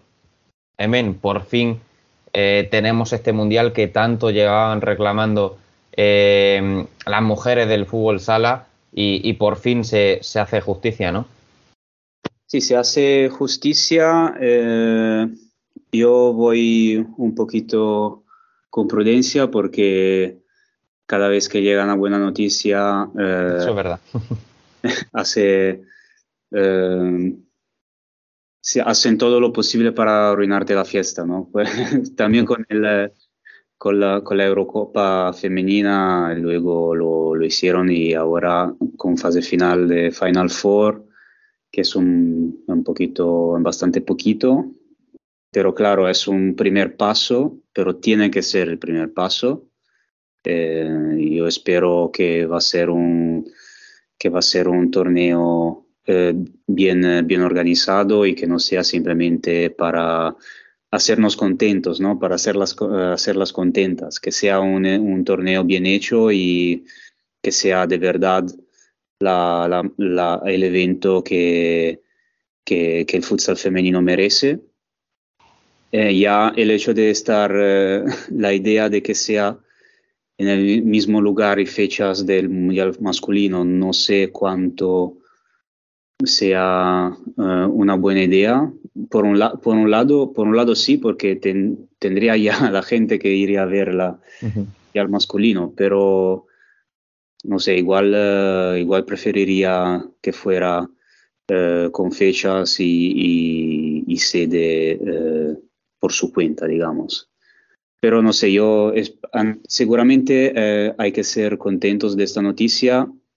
Yo, pero yo prefiero esperar un poquito más y a ver, y a ver cuando sale algún detalle y esperar que no, que no sea simplemente una, una concesión, no sé, algo para, para calmarnos, que sea que sea una, una, buena cosa de verdad. Y de momento eh, me, felicito con todas las que han luchado para, para tener esta para tener, eh, para tener el Mundial Femenino, que era algo que seguramente faltaba y que todos queríamos. Y espero con, eh, con mucha ilusión a a los, a los, a los detalles de, esta competición y espero que salga muy pronto.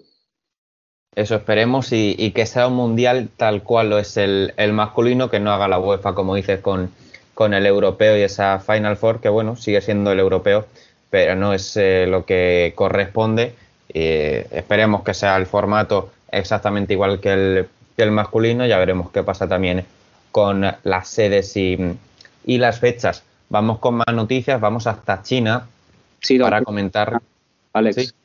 No, solo quería añadir, por un lado, tiene un, eh, que sea un poquito menos equipos, igual tiene un poquito sentido porque, porque el equilibrio quizá no es tal, tal como el, eh, en el... Sí, eso es cierto. Mm. Pero tampoco que sea un torneo de ocho equipos. No, obviamente.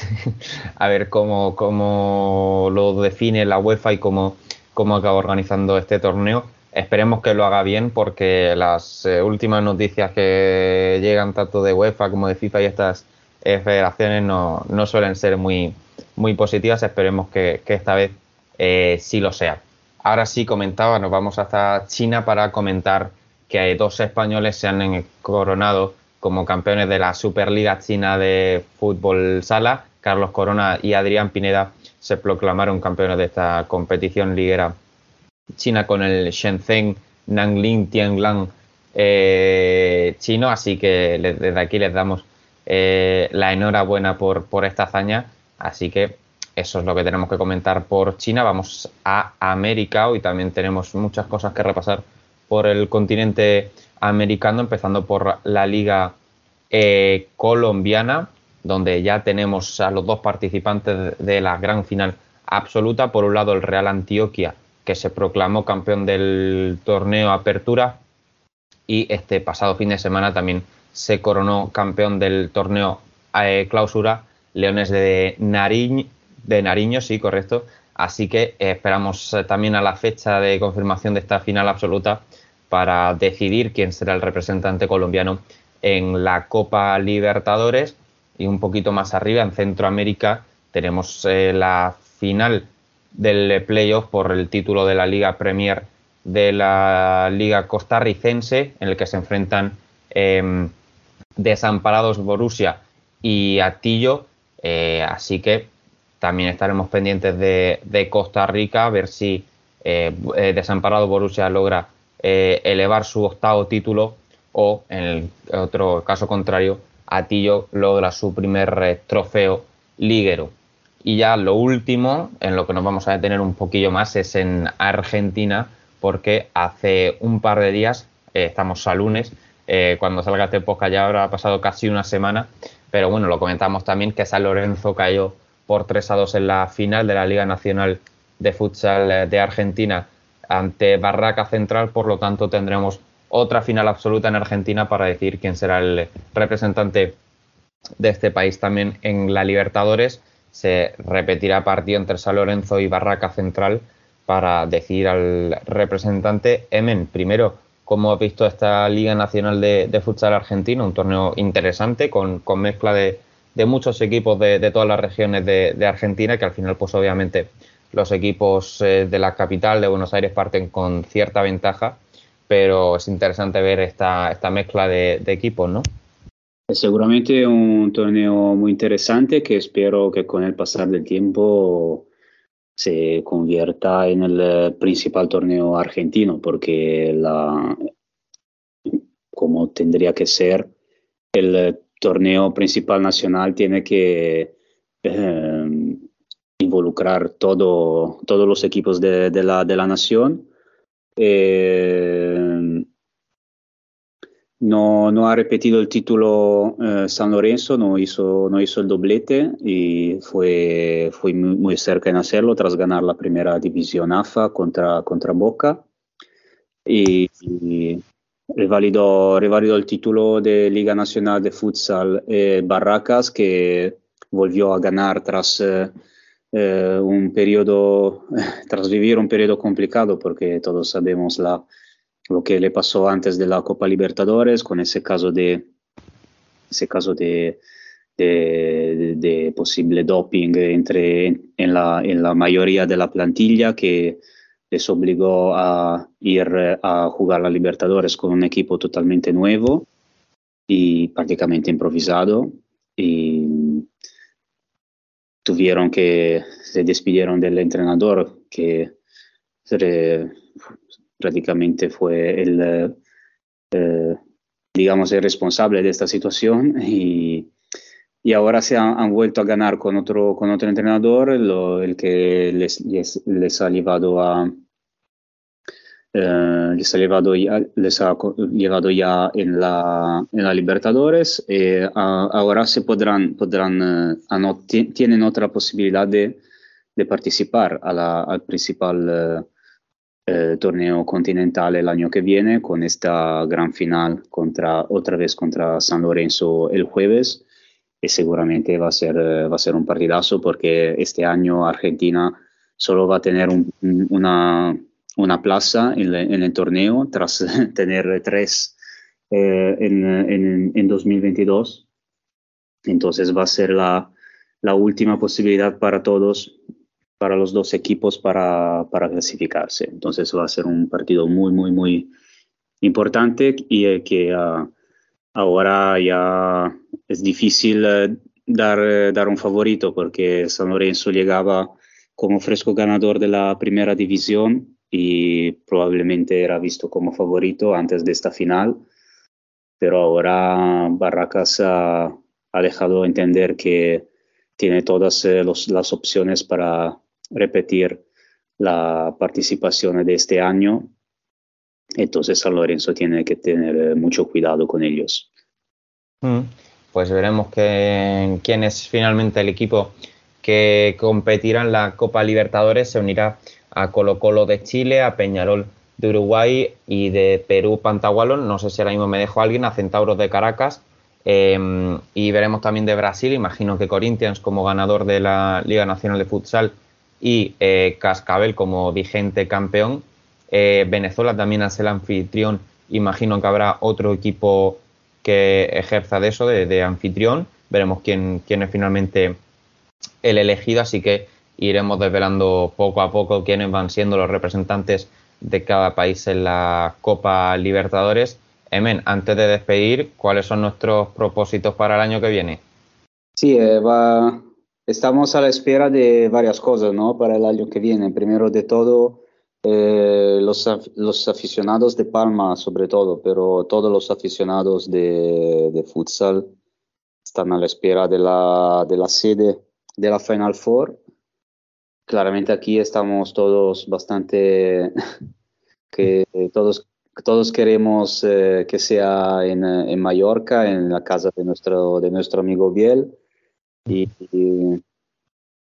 lo que hay un poco, mm, digamos, miedo, entre comillas, de que se haga en otra sede neutral. Eh, y eso, por un lado, tiene sentido porque una sede neutral sería lo más justo, pero si es como el año pasado en, una, en un país donde el futsal no es muy seguido, quiero, no, creo que creo que sería mejor estar eh, en un palacio lleno, aunque sea más por, eh, por, un, por un, equipo que, que, por otro, pero ya veremos. Eh, también estamos a la espera de la, de la sede del Mundial de 2024.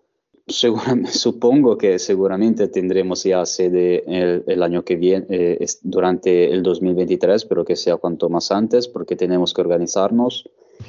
Todo si va a ser un lugar eh, como bastante cercano como Marruecos o, o no sé, hay que, hay, que, hay que organizarse, que no hagan como con la Copa de España, que lo dicen un, antes, por favor. No les des ideas, que yo creo que la FIFA ya está tomando apuntes de lo que está haciendo la federación este año también, ¿eh? para tener que anunciarla un par de meses antes y, y nos buscamos la vida nosotros. hay, hay, hay que prepararse y hay que organizarse, hay que organizar viajes. Entonces, por favor, que lo digan cuanto antes. Y mm, luego, bueno, ya lo he dicho, con, que, la, que FIFA confirme sus buenas intenciones con el, con el Mundial de Futsal Femenino. ¿Y qué más? Eh, personalmente, en ámbito, en el contexto futsalero, varios, varios viajes y ver la, conocer eh, caras nuevas de la, de la comunidad futsalera y ver las que ya conozco una vez más, eso, primero de todo en la Copa de España, pero espero también en otras ocasiones. Efectivamente, nos ponemos un poco quisquillo- quisquillosos, vamos a pedirle a la FIFA que el Mundial sea, vamos a pedir Marruecos, que nos pilla cerca, luego a la UEFA que la Champions sea en Palma, que también nos pilla bien, y, como dices, que el, Mundial femenino que resuelva cuanto antes información. Eh, yo personalmente creo que, que sería buena idea que coincida tanto en sede, en fecha, con el masculino, porque así vamos a tener fútbol sala eh, a todas horas. O sea que eso, aunque también es cierto que si cambian de fechas y sede, habría, podría haber dos viajes. eh, hay que mirarlo de las dos caras. No sé, ahora lo pienso así, no sé qué prefiero. Claro, ¿se, se sabe, ¿se sabe el, el año del Mundial Femenino o No, no se sabe nada. Solo se sabe que se va a hacer. No se sabe cuándo, dónde, cómo. Solo se sabe que se hace. Así que a lo mejor lo hacen en 2030. sí, exacto. Entonces, como dices, vamos con cautela antes de, de- de- de alegrarnos tanto porque, como he dicho antes, la FIFA, las últimas noticias de FIFA no nos permiten ser muy, muy positivos con, con estos temas. ¿eh? Si no, si no es en la misma sede de- del, del masculino, que sea en España, así que nos vemos todos en, la, en el Mundial Femenino.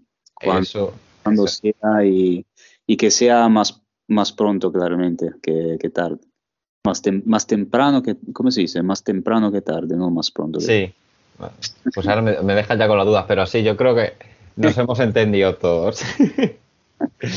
y esto ya, esto ya más que los propósitos parece la carta a los Reyes Magos. Le estamos pidiendo aquí a la FIFA como si fuesen eh, lo- los Reyes Magos con, con nuestras peticiones para, para que nos traigan de regalo. FIFA sabe mundial en, en Ellos- Marruecos. Ellos, son- ellos son reyes magos mm, malos que no, que no traen. Sí, son, son los que traen carbón. Aquí en España traen carbón, no sé en Italia que traen.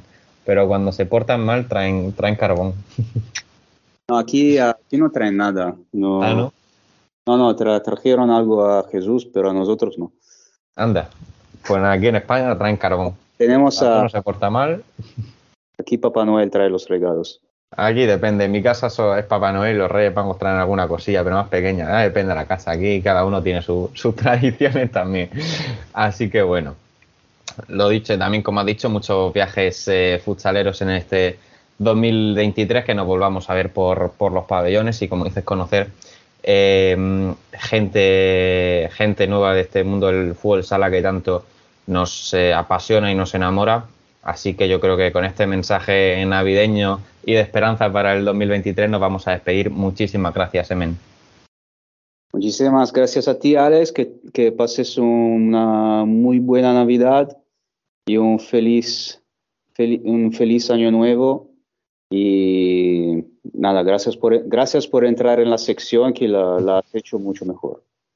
Gracias a ti por, darme la oportunidad, porque la verdad es que es un auténtico placer aprender de, tu mano. Feliz año también eh, para ti, feliz Navidad y por supuesto feliz Navidad y feliz eh, año nuevo también a todos los que nos seguís, a todos los frikis del eh, fútbol sala que, que seguís el podcast todas las semanas para hablar del mejor fútbol sala internacional. Así que muchísimas gracias, feliz año nuevo y feliz Navidad. Nos volvemos a ver en 2023, escuchar, mejor dicho, en 2023, que ojalá eh, venga cargado de, de, buenas noticias en el ámbito del fútbol sala internacional. Con esto nos despedimos, así que chao, chao.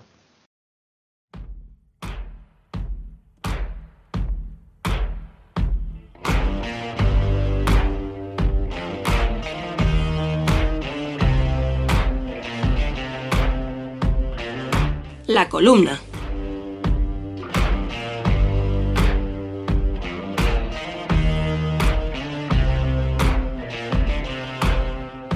Para cerrar el año, aprovecho para cerrar también una de mis últimas intervenciones en este fantástico podcast. Y es que este año será difícil de olvidar para los aficionados del fútbol sala patrio. En un futuro no muy lejano trataremos de volver a esta temporada, de la misma manera que vuelvo a ver películas como El Club de la Lucha, Interestelar o Memento, para ser feliz y para entender lo que no había pillado. Lo de ser feliz también lo hago con Los Simpsons, Jumanji o clásicos de Disney. Es un intento de atrapar el tiempo, que ya sé que es imposible, pero también subrayo frases para quedármelas y luego se pierden en mi cabeza. No es volver a los lugares en los que has sido feliz, es volver a los lugares en los que no pudiste ser feliz la primera vez buscando una segunda primera vez. La vida es muy puta, porque cuando sabes que te gusta algo ya se ha escapado. Pasa con la infancia, son un drama los deberes hasta que años después entiendes que nada iguala despertar a tus padres la mañana de Reyes, sin tener ni idea de que ellos mismos se han comprado el disco de Cher o la máquina de afeitar para que tú mantengas la ilusión. Si cuando termina un partido, una película o una relación y queremos revivirla, no es porque nos guste el final, sino porque engancha el camino. De este año, como en Interestelar, tampoco entendí algunas cosas en el revisionado. No entendí cómo odias si quieres a este deporte en menos de un minuto. Por más que tratemos de explicarlo, incluso recurriendo al Big Data, no soy capaz de entender el fútbol sala. Diría que por suerte. Por eso sigo enganchado a este deporte. Por eso volveré a él tantas veces como a Interestelar sobre todo por esa escena en la que Matthew McConaughey, destinado a un planeta en el que una hora equivale a siete de la Tierra, ve lo mucho que ha crecido su hija. Llora porque ve que el tiempo se le ha ido sin disfrutarlo. Algo así sentimos con nuestros equipos. Oportunidades desperdiciadas, finales perdidas y trágicos desenlaces. Todo eso antes de ganar, hasta que tu equipo se supera y escribe una nueva página en su historia. El fútbol sala siempre se revela y encuentra motivaciones. El fútbol sala es como la Navidad. Conoce el resquicio para ilusionar. Pero es innegable que, acostumbrados a comas y a los puntos seguidos entre partidos de las últimas temporadas, este año 2022 es un final de capítulo. Dejamos atrás la pandemia y sus consecuencias en las competiciones. Hemos vuelto a reunirnos y abrazarnos para celebrar campeonatos icónicos como la Copa de España. Hemos disfrutado nuevos hitos como la Copa del Rey de Uma Antequera o el debut de Champions de Mallorca Palma Futsal. Así que cerramos este capítulo 2022 y esperamos con ganas e ilusión un 2023 con mucho fútbol sala para todos y para todas. Ponemos fin a un programa con noticias, análisis, entrevistas y una pizca de la nostalgia típica de estas fechas. Esperamos que hayáis disfrutado y que podáis desconectar unos días de los problemas que nos sacuden en el día a día que disfrutéis con la familia, con paz y armonía, que ya volverá el futsal en 2023 para provocarnos enfados, alegrías y sobresaltos. Recordad que podéis seguirnos en nuestras redes sociales para estar al tanto de cuanto sucede en el mundo del fútbol sala, visitar nuestro canal de YouTube y nuestra página web y conversar en el chat de Telegram donde os aseguramos que no os aburriréis. Volveremos el año que viene con el primer campeón tras la disputa de la Supercopa de España masculina. Hasta entonces, que paséis todos unas felices fiestas y por supuesto, más que nunca, sed felices.